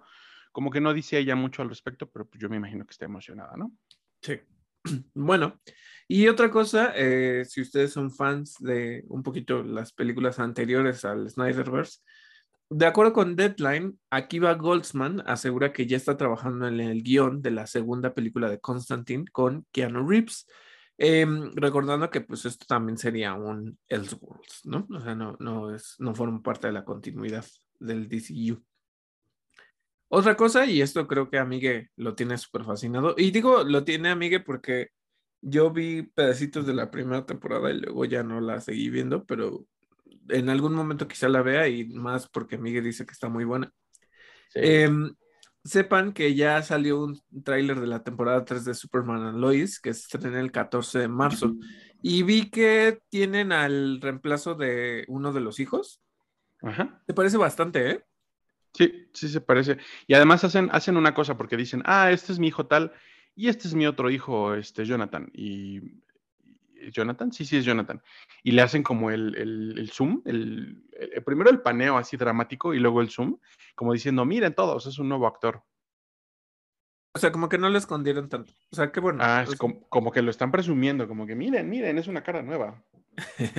sí. Y pues varias cosas que, se, o sea, se, ve, de, eh, a mí lo que me gustaba de cuando la empecé a ver es el que se ve bien hecha. O sea, que tiene un tono distinto. Es lo que me gusta de Superman and Lois, pero bueno. Eh, sí, está, está muy bien hecha. El presupuesto está muy bien distribuido. Sí.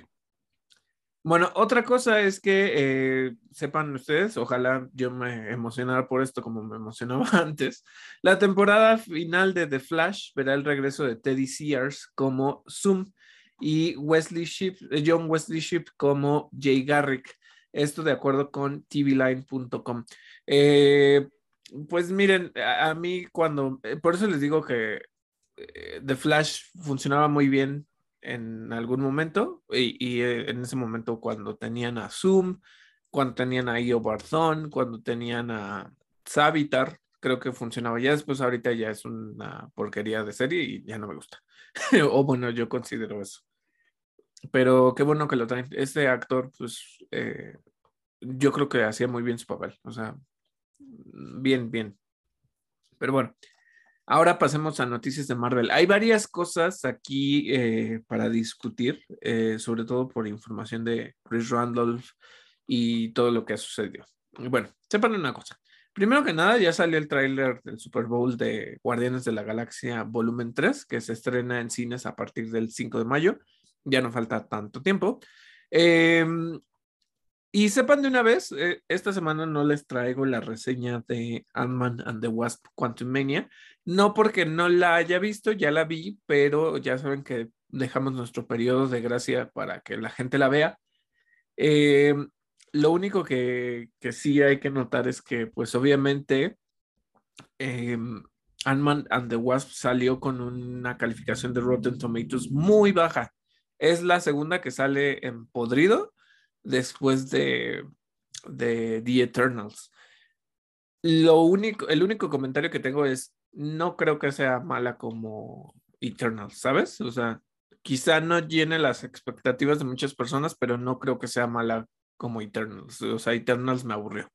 Entonces, eh, ahorita, eh, bueno, la, el próximo episodio les estaré contando específicamente qué onda con esta película y eh, si podría llamarles la atención o no. ¿De acuerdo? Entonces, bueno, eh, ¿qué otra cosa? Si ustedes eh, han visto The Crown y créanme que esa temporada donde sale Emma Corrin es la mejor, pues justo Emma Corrin interpretará a la villana principal de Deadpool 3. No se ha dicho qué personaje va a ser ni qué onda, nada de nada. Eh, alcancé a ver por ahí, eh, pero la neta es que esos son rumores tan, tan random que la, yo me puse a pensar y dije, ah, bueno, no, no me voy a poner a, a, especular como tanto eso. Que si decían que, este, que si puede salir como Lady Death, o, o sea, como la muerte. Eh, por ahí también, ahorita les comento otras cosas, ¿no? Pero hay varios como rumorcillos en ese caso. Eh, bueno, ahora sí vamos a pasar a algo que ocurrió.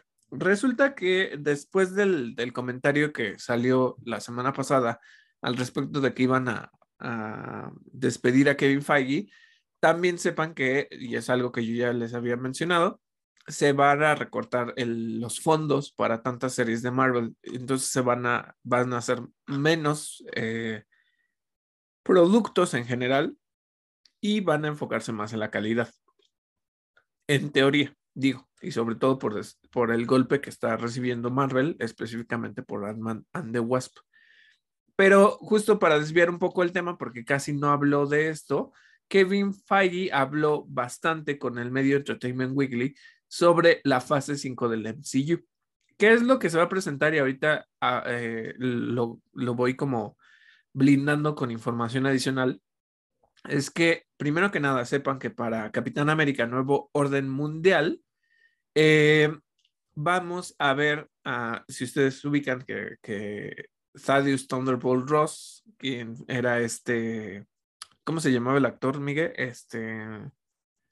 William Hurt. William Hurt, eh, justo pues, falleció y que este Harrison Ford va a tomar su papel. Eh, va a haber una cosa bastante rara de acuerdo con esta es información de Chris Randolph y sus fuentes, la película se va a tratar específicamente de cómo es esta política armamentista eh, por conseguir algo que se establece en Black Panther Wakanda Forever, Vibranio y Adamantium. O sea, como que ya van a presentar un poquito el Adamantium.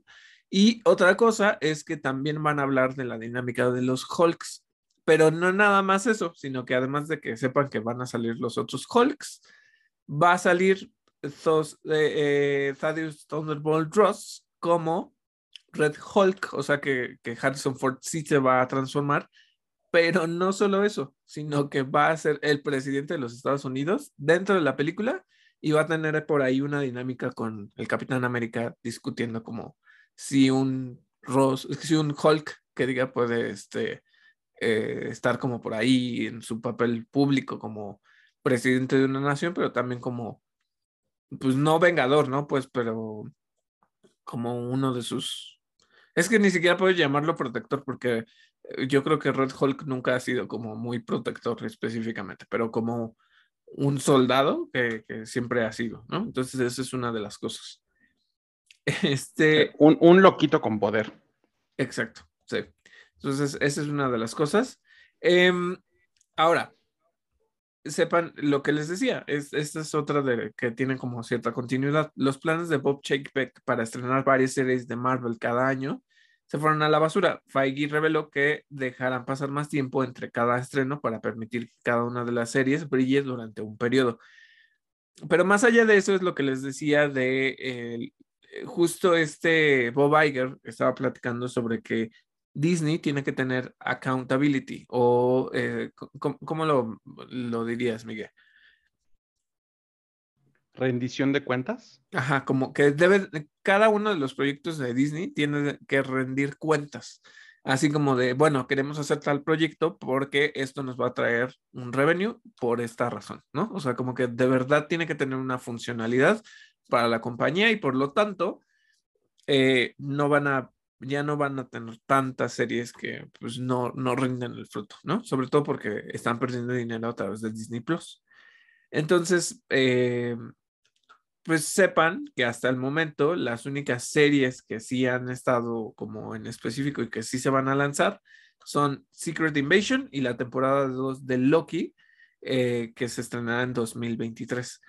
Eh, esto porque hubo retrasos y, por ejemplo, la de Echo también se va a retrasar, ¿no? Entonces, em, pues es que, ¿qué les digo? La verdad es que no han tenido éxito con, con todas las series de Marvel, o sea, no, o por lo menos no han traído suficientes suscriptores como para que se consideren exitosos, ese es el asunto. Yo estoy de acuerdo con que no haya tantas cosas, ¿sabes? Porque tienes que tener demasiada o sea, todo lo tienes que ver para poder entender y no está ya tan funcional, no está tan funcional. Y, sinceramente ahorita voy a hablar de una cosa porque revelaron ya el póster de, de, Marvels, entonces puedes ver abajo a Kamala Khan, en medio a, Carol Danvers y a este Spectrum, ¿no? Que es esta eh, Mónica Rambo. Ajá. Y me metí a ver muchos comentarios al respecto de este póster. Y mucha gente decía, ay, pues es que yo ni vi Miss Marvel. Este, si me van a sacar un final igual que el de Miss Marvel, ¿para qué? Yo no entiendo este, cuál es la relación entre estos tres personajes, cómo los van a meter. O sea, la gente está cuestionando mucho la calidad de eso y, puedo entender hasta cierto punto por qué, ¿no? O sea, sí, sí te puedes llegar a sentir decepcionado o, fastidiado de lo que está haciendo Marvel actualmente, pero pues como que la gente no está muy emocionada por eso. O sea, sé que sacaron ese póster, pero fue como de, ah, bueno, pues qué bueno, gracias. Otra de las noticias que dio Kevin Feige es que eh, ya tienen una historia para una cuarta película de Spider-Man Obviamente lo que se tiene que considerar es el contrato de Tom Holland, la parte de las negociaciones con Sony, este, y pues qué tipo de historia van a presentar, ¿no? A, mí me gusta en cierta manera el final de, de No Way Home porque lo aleja de toda esta parte de la tecnología de Stark y de ser su protegido y donde realmente ya es pues ese Peter Parker que no me fascina, pero que pues, siempre ha sido pobre, que pues, se tiene que valer por sus recursos, pero que de todos modos tiene que seguir teniendo su vida como Spider-Man, ¿no? Y además, pues el cómo van a tal vez traer de vuelta a los personajes de MJ, a este, no sé, no creo que a Happy, pero por lo menos a, su amigo, ¿no? Que es este Jacob Battalion. Em, net, net, net, net, ya me acuerdo. Y el punto es, no sé, Miguel, y, igual te, lo pregunto a ti si te quedó claro, o sea, al final, Peter Parker va a ir al MIT o, o tampoco porque no lo iban a aceptar, de todos modos, solo le dio una oportunidad a MJ y a Ned, y, o sea, es, es como que yo me quedé un poco como con eso, ¿no? O, o será un Peter Parker que al final ni siquiera pueda ir a la universidad. Yo creo que no va a poder ir a la universidad. Va a necesitar, o sea, yo me imagino que alguien en su situación necesitaría que le fabricaran documentos con su nombre, porque se entiende que el hechizo borró todo, todo, hasta, hasta, lo, hasta los datos. Sí. Bueno, eso creo, ¿eh? Pues es que está raro porque yo, yo entiendo como que sigue existiendo, o sea, no, no borró toda su existencia, solo borró que la gente supiera sobre él. O sea, como que en sus vidas no pasó, pero sí existía.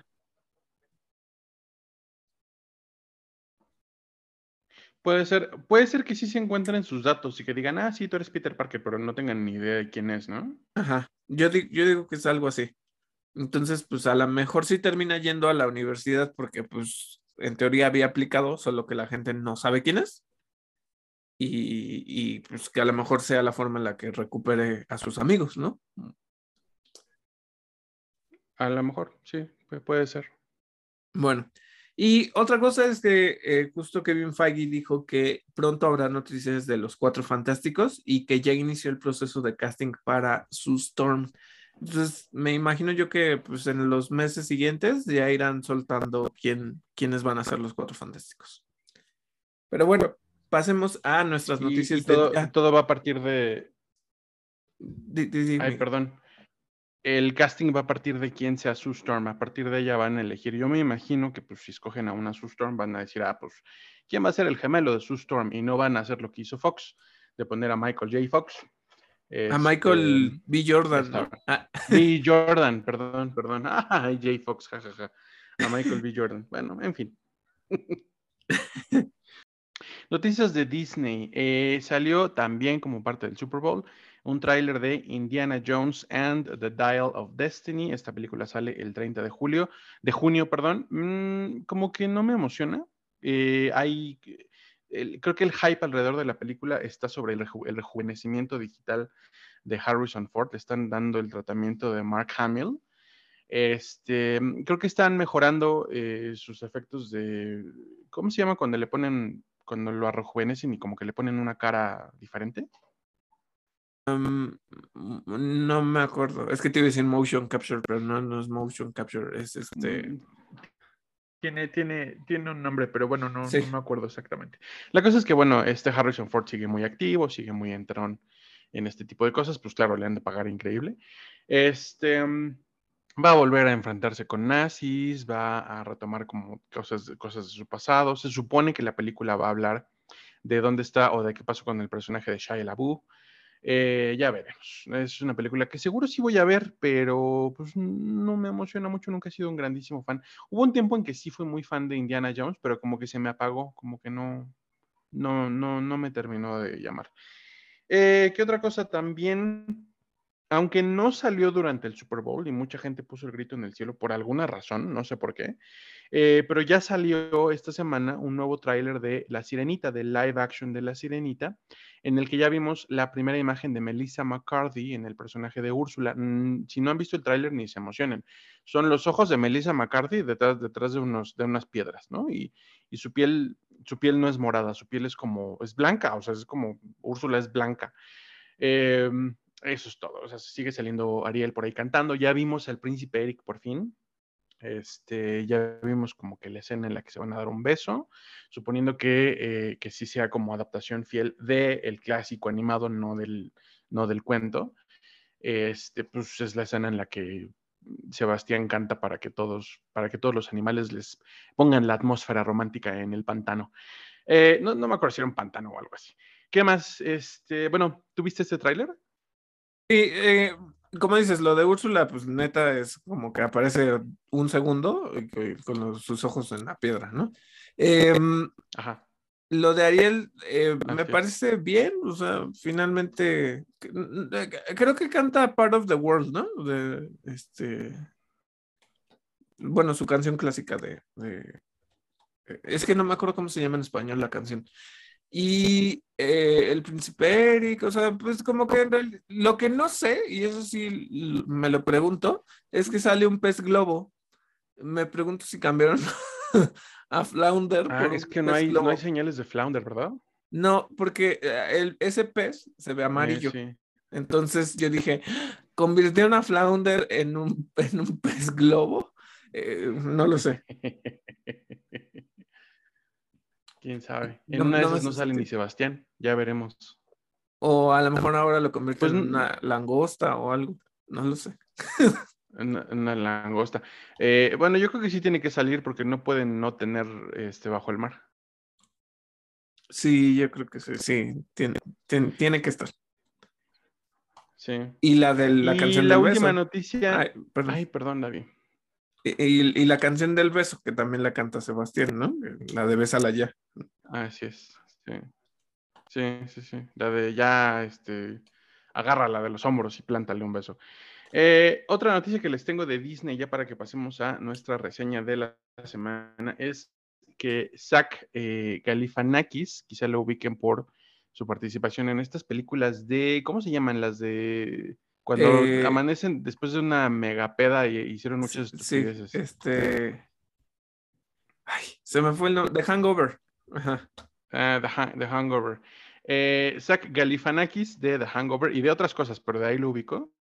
eh, va a formar parte del elenco de la adaptación live action de Lilo y Stitch. Esto de acuerdo con The Hollywood Reporter. ¿Quién podría ser él? ¿Quién sabe? A lo mejor John va, me imagino. Mira, mientras no se Stitch, todo está bien. Yo ay, tengo un asunto muy grande con Saca la Phoenix. Porque eh, él tiene un programa que se llama Between Two Ferns o Entre Dos Helechos. Es como de entrevistas. Y es.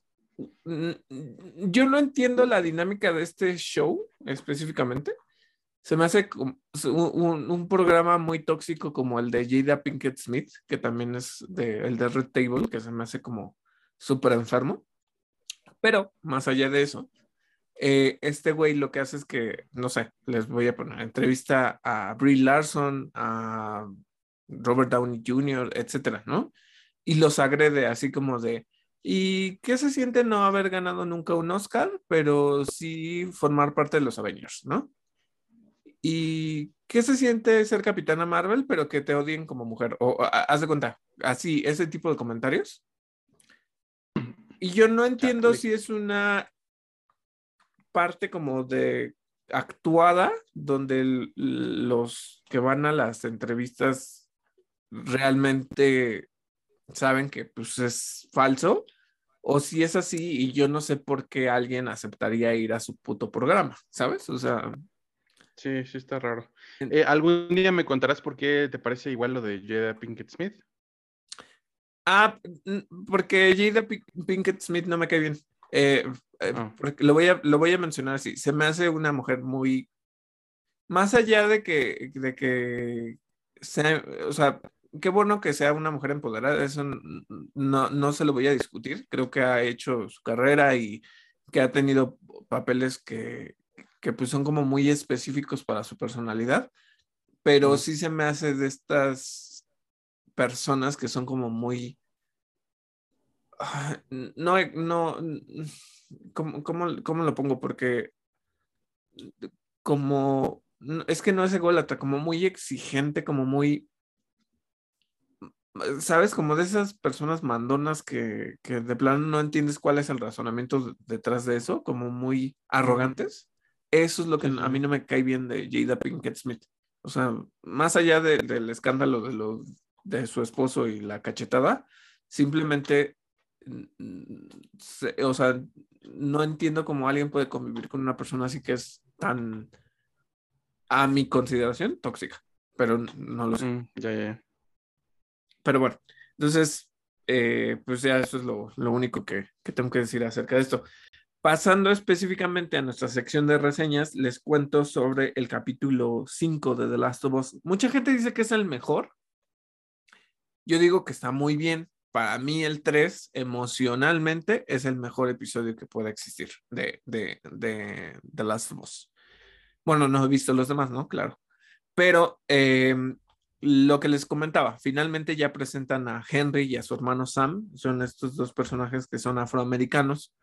Em, y te cuentan un poquito de trasfondo. Si hay algo que se está construyendo muy bien en, en la serie de The Last of Us es el- el- la historia, el trasfondo de, del- de los personajes. Quizá no es demasiado, pero te cuentan un poquito más acerca de sus relaciones y eso es lo, lo importante al respecto.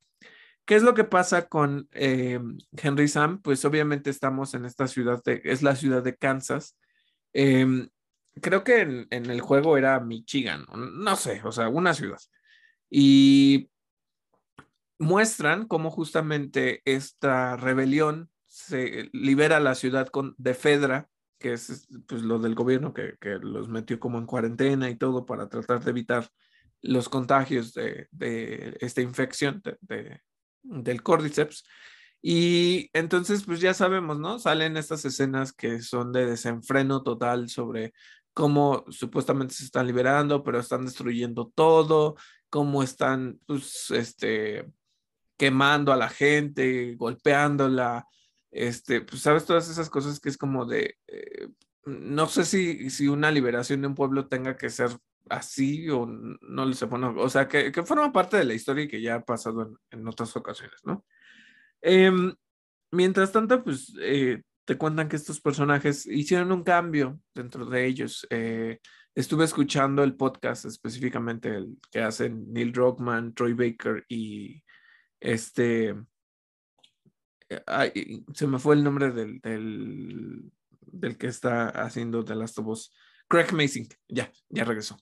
Eh, y hablan de cómo hicieron la selección de, de Sam. Sam es el niño y decidieron escoger a un personaje eh, sordo o sordo-mudo. Y el, el, niño ni siquiera tenía ningún tipo de experiencia como actor y dicen que pues lo hizo fantástico. Entonces justo algo que platica Craig Mason es, pues me gustaría que la gente lo reconozca más y que esto sea una señal para que lo contraten en diferentes proyectos, porque es un niño que te sorprende por la forma en la que actúa, ¿no? Y con cómo le da como toda esa profundidad. Entonces les digo que cuentan un poquito como esta dinámica. Tenemos al personaje de, mm, creo que se llama Mel Melanie Linsky, si no me equivoco, que les digo que era Rose en Two and. Y ella eh, vive, o sea, ella eh, te cuentan la historia sobre ella y su hermano. Su hermano era el líder de la resistencia, pero justo se entrelazan las historias con la de Henry Sam. Henry eh, trata de proteger a su hermano a toda costa y dentro de esa dinámica lo que sucede es que le da leucemia a, Sam. Entonces, además de que es sordo, le da leucemia y él, por conseguir los últimos medicamentos de, de quimioterapia para ayudar a su hermano, pues entrega a las personas de la rebelión. Entre ellos entregó eh, lo que te cuentan a un buen hombre que era el líder de la rebelión y ese buen hombre era el hermano de, esta chica, ¿no? Entonces ella, eh, pues hacen como una dualidad porque al final hablan de que ese señor pues era su líder y los inspiraba mucho, era una persona respetable, era alguien que trataba de no hacerle daño a los demás y ella que por su parte es muy cruel pero justo la, el razonamiento por el cual te están diciendo que es muy cruel es porque ella perdió a la única persona que la cuidaba y la protegía de esa manera y que le traía como todo ese lado positivo, ¿no? Entonces, hay, eh, está este personaje de Jeffrey Pierce, que es como su lugarteniente, y le dice, o sea, sí, tu hermano era la mejor persona posible, pero no cambió y tú sí y con, contigo llegó un cambio que es muy fuerte y por eso estamos pudiendo liberar la, la ciudad de Fedra. Pero te muestra como esta parte de, pues una persona puede tener como todo este aspecto positivo, toda esa bondad, y por el otro lado, tener un líder que necesitas que tenga esa oscuridad para seguirlo, ¿no? Para lograr hacer un cambio. Entonces tienes como este asunto.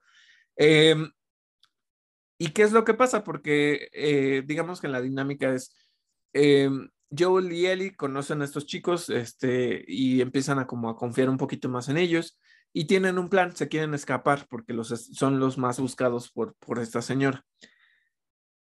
Ella mientras está torturando a, a, gente ahí, ocultan un secreto que era lo que ya les había hablado la semana anterior. Eh, en la Tierra hay algo, ¿no? Se, se, va moviendo y todo. Si ustedes pues, vieron los adelantos, sabrán que es el bloater, eh, este infectado que pues es muy fuerte, que te lanzaba esporas, que pues es muy difícil de matar, ¿no? Entonces, bueno. Eh, ¿Qué es lo que pasa? Que pues Henry le cuenta a Joel que eh, su contacto de Fedra le dice que, que, limpiaron todo, o sea que finalmente Fedra, a pesar de los modos y de todo esta, de este control que llevaban, cumplían una función. que era mantener libre a la ciudad de los infectados del Cordyceps. Eh, pero una vez que, que la eh, rebelión pues libera el territorio, ¿qué va a pasar con esos infectados? Pues es, es un poco lo que se responde en este episodio, ¿no? Entonces, eh, les digo, de alguna manera ubican un plan para salirse de ahí, eh, ya lo van a lograr y pues digamos que le dan el aviso a esta señora, llega con todo el equipo, pues casi, casi militar ¿Y qué sucede? Pues por, eh, Joel y Ellie están tratando de huir, igual que estos dos personajes, Henry y Sam, y de repente, pues llega un camión y le piden que los atropelle, o sea, todas estas cuestiones, ¿no? Y ese camión se, se, se estrella contra una casa y se cae en un, en un super mega hoyo que abre eso donde estaban los infectados y salen todos los infectados posibles y sale el bloater. Eh, un enemigo que en cierto momento, pues en el juego necesitas que si el rifle de, ¿sabes? De sniper, que si necesitas la escopeta, el arco, este, todas las cosas de, que diga estos cócteles molotov para vencerlo, ¿no? Y, en, y la serie te lo presenta como un enemigo tan fuerte que a pesar de que le disparan varias personas, no, no, no le hacen daño, ¿no? Y eso es como muy interesante en la serie, o sea, como que finalmente te mostrarían que pues en la realidad quizá no los podrías vencer, ¿no? O sea, el juego quizá sí, pero acá no. O por lo menos no si no tienes las, las municiones necesarias y todo para, para poder derrotarlo. Y en eso, pues, ¿qué, ¿qué pasa? Pues matan a la señora esta, matan al personaje de Jeffrey Pierce. En una de las secuencias, tan similar al juego, donde ese bloater lo agarra de la quijada y, lo separa y le truena la cabeza, ¿no?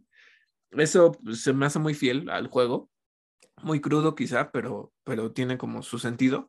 Y huyen, pero pues haz de cuenta que pues, se crea este lazo entre él y Sam y de repente el niño le dice, oye, este, le dice, ¿tú qué tienes miedo? Y le dice, pues eh, me pregunto si cuando te transformas en una de esas cosas dejas de ser tú, ¿no? Y pues te revelan algo que pasa también en el juego, que pues muerden al niño y el niño se va a transformar. Entonces, Ellie, esto es algo de específicamente de la serie. Ellie le revela que pues ella no está infectada, que está mordida, pero no está infectada y que por lo tanto pues le dice, él se corta y le dice, Tom, o sea, le embarra su sangre esperando que de alguna manera eso sea la cura, ¿no? Y pues obviamente no lo logra.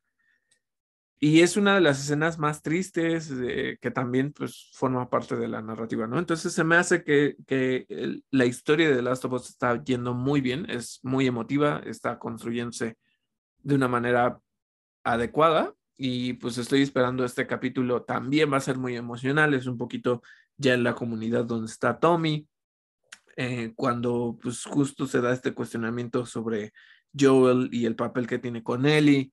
Entonces, eh, pues poquito a poquito, recuerden que son nueve episodios y vamos a ir viendo qué onda.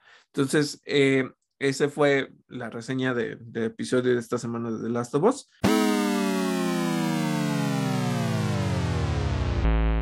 Bueno, eh, eso fue todo por nuestro episodio de esta semana. Esperamos que les haya gustado. Recuerden que pueden encontrarnos en plataformas como Overcast, Google Podcast, Apple Podcast, Spotify y Anchor. Yo soy David Cervantes. Y yo soy Miguel Covarrubias y esto fue Interactor.